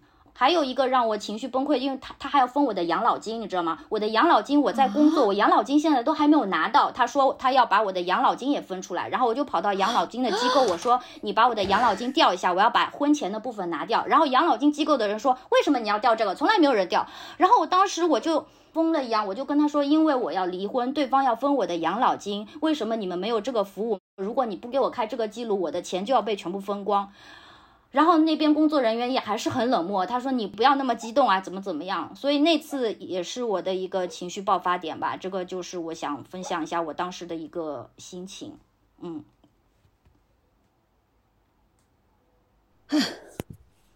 我的命也是命啊。嗯，因为我也是经历了这个诉讼，我也整理了一些关于离婚的一些不算成功的一个经验吧，做了好多的功课。呃，婚姻法什么样的情况可以判离？呃，首先离婚诉讼。要让对方离的话，有哪些情况他可以准许你离婚？法院第一种是呃重婚、同居、赌博、长期判刑、下落不明、满两年，对方不能生孩子这些啊。还有就是实施家庭暴力和虐待这一条，我每次都划出来，我觉得我是接受了精神暴力的，就像暴力一样。但是。这些他必须要有证据，他要报警调查单，有验伤证明。我之前是报过警的，但是警察上来说人有没有受伤？哦，吵架什么？哦，你这种事情也找我们，然后就意思说下次不要来找了。我没有这样的验伤证明，包括我在法庭上我说你家庭暴力我，他马上说我什么时候打过你？关键他都是骂我，你知道吗？一骂就是骂几个小时。如果知道他要骂几个小时，我肯定会录下来，然后给法院上面给他听。但是我当时都不知道他要骂我那么长时间。唯一有一次，他希望我能够原谅的时候，我录了音，过程也是他一直在说我。我为了上庭，平复了好久的心情，去重新把他的一个多小时的话听了一遍。当时整个就好像重新又被打了一顿一样，把它整成录音，然后给律师我说这个可以做证据了吧？有录音，我也把它整理成文字材料。结果律师跟我说，这些东西对法院来说都不是事儿，这个东西每个家庭都有，你都不用提了，不让我交这个证据。然后还有一条就是说你要分居满两年，但是最近改成一年了，所以我是靠上分居满一年这一条让法院判离的。因为法院他是不以过错为前提离婚，他认为认为这些都是情感的问题，都是关起门的家事，法院很多时候他觉得他管不了，谁家都有这些事，然后他们要看的是证据。呃，为什么第一次都不判离呢？之前有一个大学的教授做过一个视频的，就是说这是法院的通常的做法。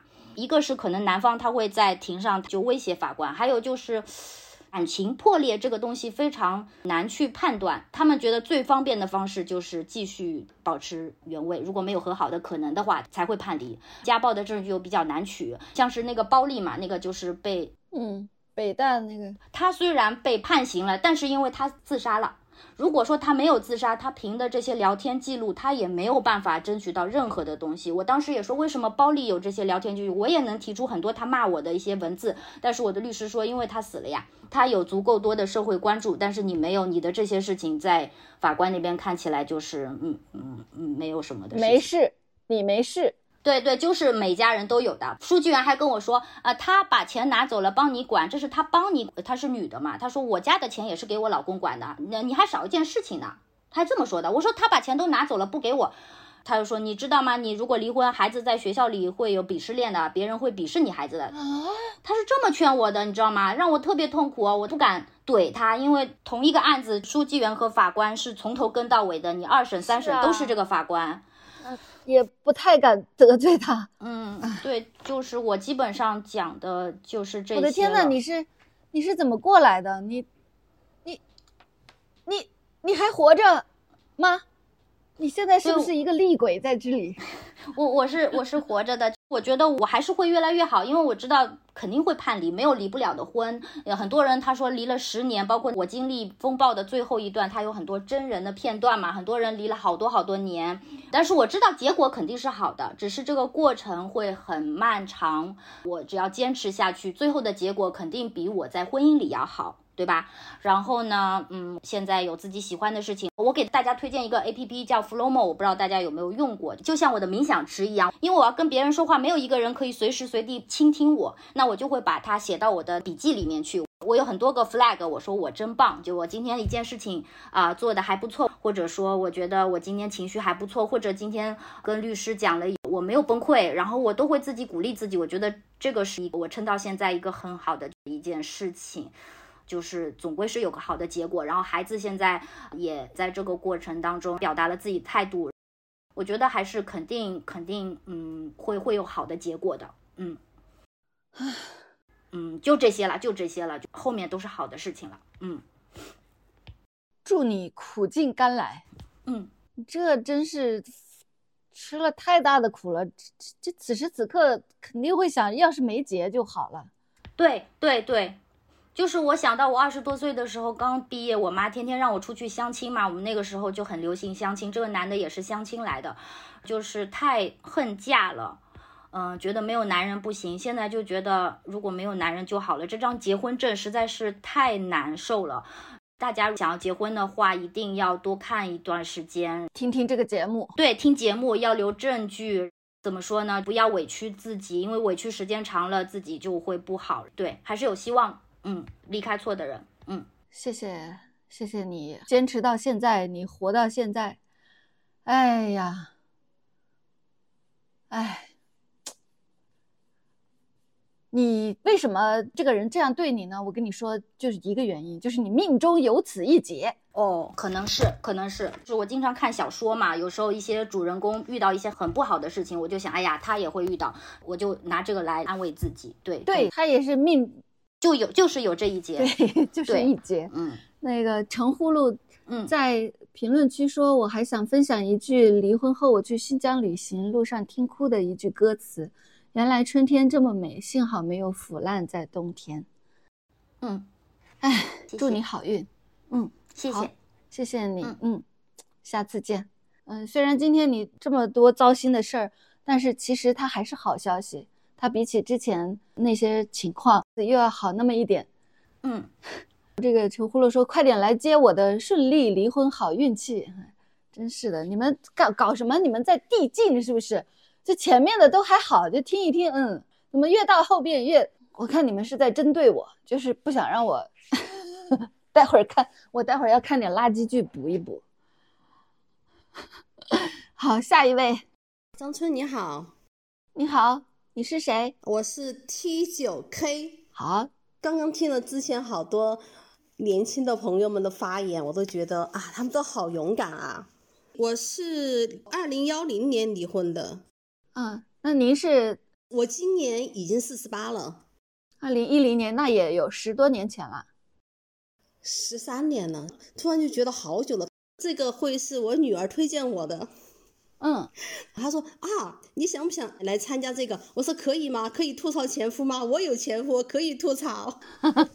哇，很很骄傲的语气，还是有主题的。然后刚刚听了那么多朋友们的发言，我都觉得啊，他们都很勇敢，都很理智。我觉得我十三年前离婚，我脑袋都是发懵的、晕的。而且现在听他们说了之后，就发现现在法院这么的不好吗？我以前离婚的时候好像没有那么困难呐。嗯，对女性好像是越来越苛刻的感觉了。然后那个时候我离婚也不能光说是对方的原因，自己也有一部分原因。当然我还是认为他的原因更重。他说要离婚，我说好啊好啊，我可以解脱了。我就问他你为什么想通了你要离婚呢？因为之前我说要离婚，他说不离。然后后来他说他要离婚了，然后我说哎呀太好了，我就跟我的朋友们分享，我说哈我要离婚了，我太开心了。然后我的朋友们就反应很奇怪，就说你确定吗？你确定你要离婚吗？就会用现实的经济方面来告诉我说，你想一想，你有一个女儿，孩子的成长生活成本是很高的。费用，义务教育期学费是免的，但是其他的兴趣班呐、培训班呐，或者各种各样的补课费用那是免不了的。你靠你的工资收入，你觉得你能负担得了吗？然后几乎所有的人都是反对的。听起来你这个环境跟我们刚才分享的那几位，嗯，说的很不一。他们几个都是在说，我周围的人还是比较支持的。因为我的那个年代我是七零后嘛，我周围离婚的人实际上是很少的，而且。那个时候的意思是怎么说呢？嗯，到了年龄就应该谈恋爱，就应该结婚，好像就是为了结婚而结婚。到了年龄该生小孩的时候，就一定要去生小孩，就是那个那种程序。我觉得我们七零后的那种状态，嗯，所以说反对的人真的很多。虽然说平时他们都不看好我的婚姻，都觉得我的前夫很 low 嘛，但是呢，真正我要离婚的时候，他们都会出来反对。他们都会劝我从实际经济上来考虑，为孩子的未来，就是你已经结婚了，你要为孩子的未来考虑，你不能让孩子没有父亲，没有什么什么样的。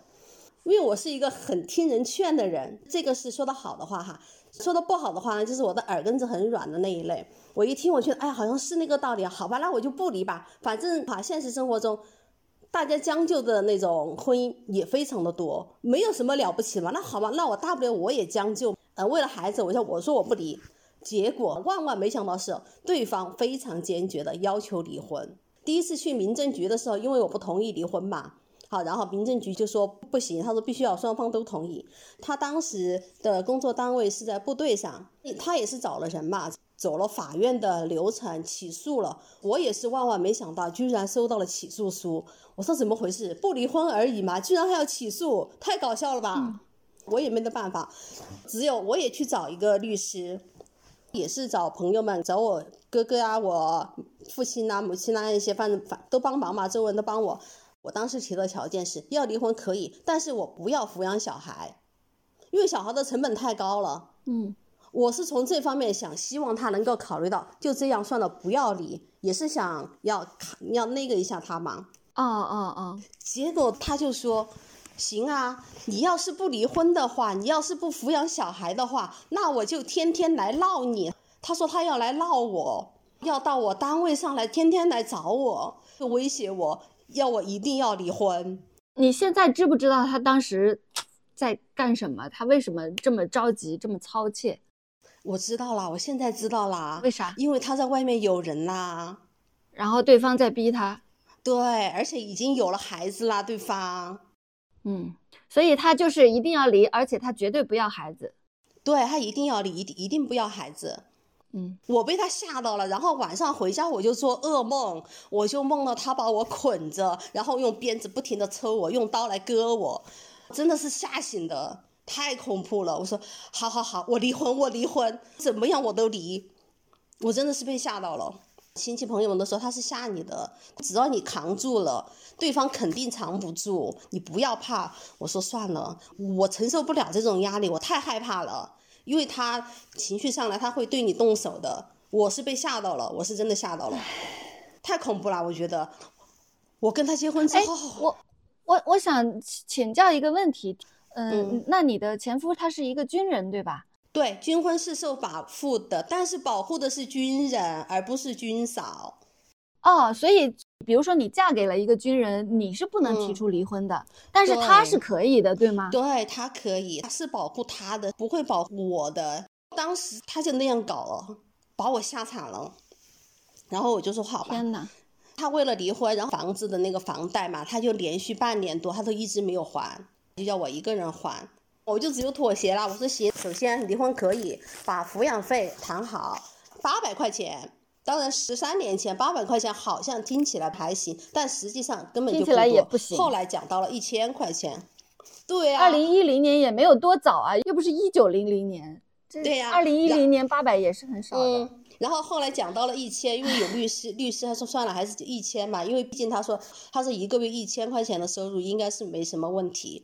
然后他呢，为了让我担什么夫妻双方共同的那个，他还找很多人写了他签字的借条，法院不认的那种，签的字，什么东西这是？他写的借款，意思说当时买房款，他找别人借的钱，想让我也承担。啊，奇葩男人哈。幸好当时啥呀？对呀，很很搞笑的。当时那当时法院哈就气到，当时法院 我我当时看我都觉得很无语。然后律师也觉得你拿这个来干什么嘛？哈。然后法院也说，哎呀，离婚就好好离嘛，不要搞这些嘛。嗯，你真的，所以说我前面听到那些法院各种，我当时离婚的时候，那些法院还好，我劝我的前夫，你要离就好好的离，不要搞三搞四的。好，然后我就说，首先要把房贷还清，然后我女儿每个月的那个生活费、抚养费该多少多少，就判的是一千块钱。这个一千块钱实际上就包括了学费和生活费，啊，没有另算的别的钱了，就是这一，没有另算什么钱都没有，就一个一千，然后就好了好了，离了离了，哎，就这样了。然后后来呢，还奇葩的是，离婚的时候小孩是在上小学，离了几年之后，小孩都上初中了嘛，那个时候。他就有半年多的时间没有把那个抚养费转给我，然后我就一直纠结，因为我就是那种很内向的人，我就不想去找他，好讨厌了，分了就分了，不想再见了。然后我就问女儿，女儿说不要见了。然后后来我实在是想不通，我说哎呀，该女儿的还是应该要吧。然后我就又向法院起诉了，我觉得法院也很给力啊，很快就。到他的工作单位把传票又给他了，我觉得很开心。嗯，哎，你那个法院，你你的城市是哪个城市？我在四川。嗯，我在四川。我真的很给力，我觉得。大家碰碰运气，好像四川的法院很好意思，比较也不一定，也可能还是十多年前的原因嘛，也有各种原因哈。哎呀，是是，反正很给力。然后法院的公证人员就亲自把他找到，就说你不给生活费，你不给那个钱，人家肯定会要起诉你啊。他说可以打电话，对方根本就没有你的联系方式。嗯嗯，我的确没有留他的联系方式的，因为分了就分了，我不想再联系了，因为还是对他，有时候想起他都会做噩梦的那种人，我害怕，我胆小。嗯，后来我女儿高中毕业了，她这个人奇葩的很奇怪，她跑来找我了，她居然干哈？她说她要离婚了。搞笑啊，搞笑啊！这种奇葩人士就是装面子嘛。我就还是劝他，我说你已经生了孩子了，你还是要对你孩子好。然后你对你妻子怎么怎么样？你们要离婚的理由是什么呢？他说是因为他给我女儿生活费。我说一个月给一千生活费，这也能成为理由？而且是法院判的。我说。我都觉得他这个男人找的理由很奇葩耶，找理由好像是因为我女儿导致了他现在要离婚，这个逻辑我觉得很奇葩。哎，妈呀！后来我去找我的亲戚，我的姨妈跟她是一个城市的，去了解情况。我说，她说她离婚了，我觉得有问题，然后还跑来找我好几次，好像是想跟我又有什么联系似的。反正话里话外就是说啊，还是原配好啊，怎么怎么样的那种之类的。嗯，然后我觉得不对劲，我就问我发生什么事情了？现在又要回头，肯定有什么事儿。的确，的确，的确，他跟他的现任在闹离婚，然而并没有离。他想把我这里安顿好了，也就是说把我拿下了，他就可以跟那边离婚。啊。好恶劣嘛！这种人太恶劣了，真的是啊，无法想象。他想跟那边离婚，但是他现在就想把你搞进来，然后这样子他在那边离婚就容易一点。哎，对，他的意思就是说，先把下家找到，然后他离婚了，他就又有人把他接手的那种人。哦，找好下家，我的妈呀！懂了，懂了吧？然后我就觉得这个人，我知道了，他意思就是大老爷不能一天没有人伺候呗。嗯，对对，缺不了人。因为女儿刚刚高中毕业了，他自己口口声声跟我女儿说，嗯，大学的学费他可以来出。然后有一次女儿找他要钱，他就找借口怎么样怎么样。然后我就很生气，很生气，我就打电话过去骂了他，因为我知道他是没有离婚的。我觉得这种性质太恶劣了，我都不能再给他装面子了，我都不会再劝他，我直接骂了他一顿。我说你欺负谁都行，但是你不能欺负我女儿。然后我就把他拉黑了。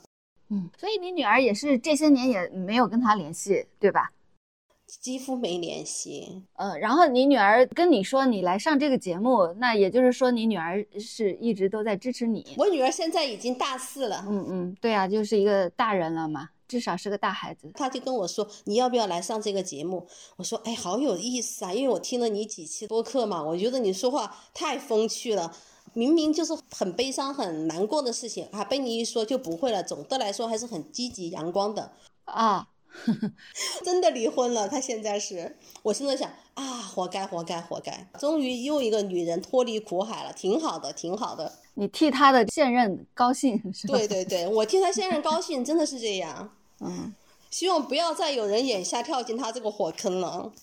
嗯，虽然每个人都或多或少哈，不管男女都会有问题，但是真的是他的问题是比较大一点的。那是啊，反反正这么多年过去了，我觉得我现在过得非常好。嗯，除了经济上的压力以外，真的是。但是你跟你的前夫在一起，很有可能你的经济压力也不会比较小，说不定有些情况还更大。他的带给我的是那种精神压力，我抗压力不行，那个精神压力很恐怖的，随时随地都说，哎，女人嘛，你就要听话嘛，不听话就要打一顿就好，就是那种，嗯，然后只要他回家来的话，我的心情就是很沉重的，我都不知道跟他说什么。我们之前没有共同语言了。之前我觉得部队上的人嘛，哈，又是军校出来的，很上进嘛，又很开朗，又很外向，就很适合我这种不善交谈、不善交际的人。互补嘛性格，结果没想到，呃，还是跟自己相似的人还是比较好。嗯，然后后来呢，虽然说有人介绍男朋友之类的哈，我发现我自己已经完全不能投入进去了。可能是离婚的原因，也有可能是离婚之后我父亲又去世了嘛。父亲去世了，看到我母亲非常悲痛的样子哈，我自己我觉得这种很难受。我觉得我不能承受我很喜欢的人在我。眼前或者比我先离开，我承受不了。然后后来接触过一两男同志呢，我就觉得我其实最受不了的是管控，他们都想管控你，都想控制你，都觉得你应该怎么做。呃，你接触他们的时候，你觉得我是舍得你早点死的，但是我也不想跟你结婚。对，就是这样，就是这样。我觉得这些人怎么都喜欢当人的爹呢？哎，你这样做很对，你这样做很好，你应该怎么怎么样对你的父母？我觉得我需要你来教吗？我需要你来那个吗？我自己的关系我自己不会处理吗？哦，我就很烦了，我就觉得算了算了，不要再去碰那些人了，太恐怖了。稍微有点年龄的男男士真的是他就会对着你说教。我觉得我都那么大了，那么老了的是吧？马上都快五十的人了，都还要这样对我，我就算了。所以说。最后这几年我都没有想过再去找男朋友啊，或者呃那些介绍之类的，我都不找了。其实我的女性意识觉醒全靠我女儿，真的。他最先就是跟我说，他说他不结婚，不谈恋爱。我说不结婚可以呀，但是不谈恋爱总觉得少了一点什么呀。然后他说不生小孩，我说不生小孩也还行吧，但是不谈恋爱就不太好了，你要体验一下嘛。后来他就不停跟我讲《商业仙鹤子》啊，跟我看了《女性从零开始》的那本书哈，又让我看了什么什么母亲啊之类的。我说的确，我好像也是被那种母爱的束缚当中长大的，难怪我都没有什么自我意识哦。嗯，我的叛逆期就是我离婚开始，真的，我的叛逆期是从离婚开始，姗姗来迟，真的是这样。我以前很乖，很听话。大人都是都是大人喜欢的那种小孩，听话，叫我往东不往西的那种，乖的不得了。然后离婚了就开始叛逆了，因为我不听他，他们都劝我说劝我不离，结果我还是离了，然后把我妈他们都气到了那种。就是离婚在你当时的那个环境里面是一个很叛逆的决定，他可能没有刚才分享的那些比较年轻的女孩子一样，就是周围的人大部分。嗯，他们很勇敢，我是没什么人支持的。其实我觉得你你是更勇敢的，因为他们他们毕竟周围有很多人支持嘛，而你周围全都不支持啊，啊，都是在跟你说警告你。但问题是，其实我是被离婚的呀，我本来都不想离的，我想将就过那种，好吧，形式夫妻啊，那也是你也行的那种。但是我是被迫离的，离婚了之后我还很气愤。你赢了，你赢了，你你不勇敢。那后来我就觉得行。对，我不勇敢，我真的不勇敢，的确是我不勇敢。好了，我争不过你，太感谢你了，我觉得您真是太善解人意了。对对对，我我我肯定了你对自己的判断，你不勇敢。是啊是啊，我要是勇敢的话，我该当时坚持不理，等他的那个小小什么的肚皮大了之后，哦，他不知道怎么办了。那我就那我才是胜利，真的是这样啊！你要等，嗯，那个时候我的亲戚都是这样劝我的，但是我自己 hold 不住啊，我自己承受不了那种心理的压力，我晚天天晚上做噩梦，我不行，我太差劲了，就是。好，你觉得你差劲哈？我也不是要说服你，你不差劲，但是我想说一下我的看法，我觉得你不差劲，但是你不用信我。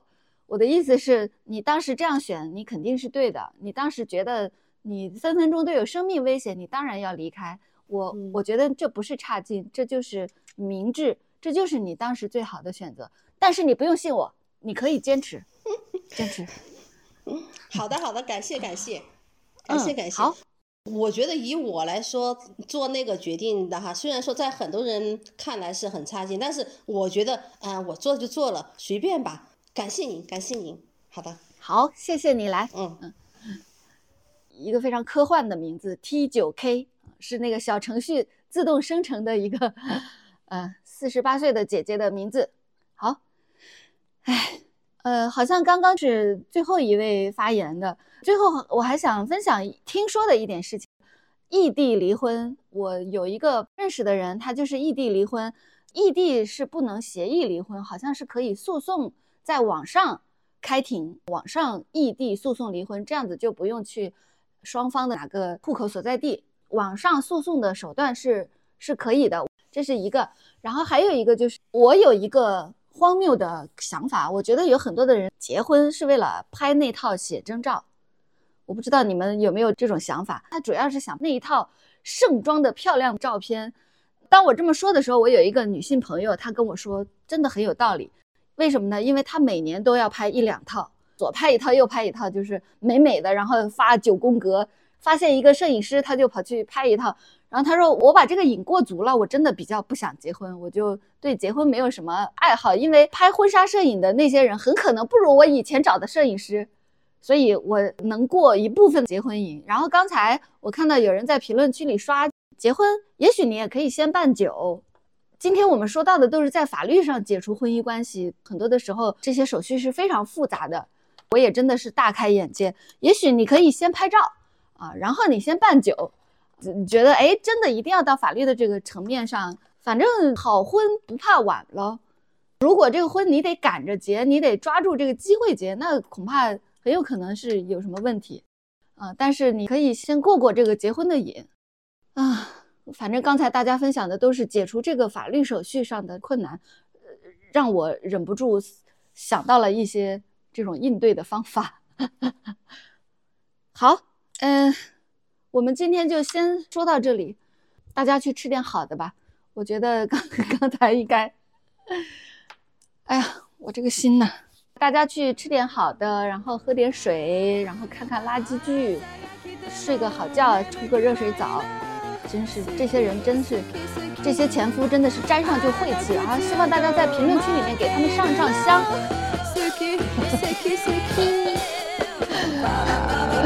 好。让我们下次再见，谢谢大家，拜拜。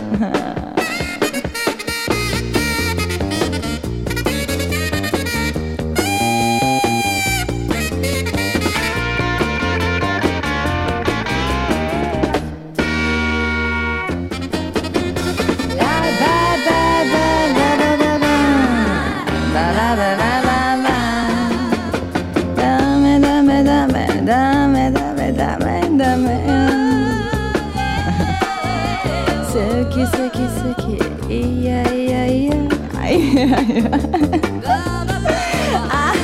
メダメダメ嘘嘘嘘嘘でしょ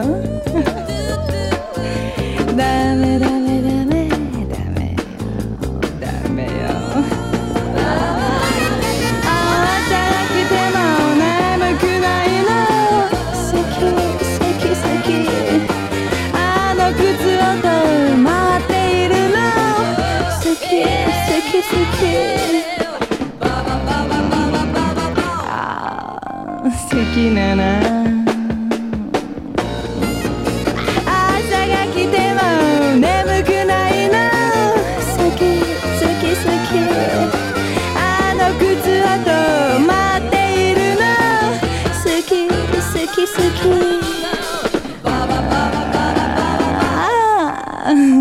きなな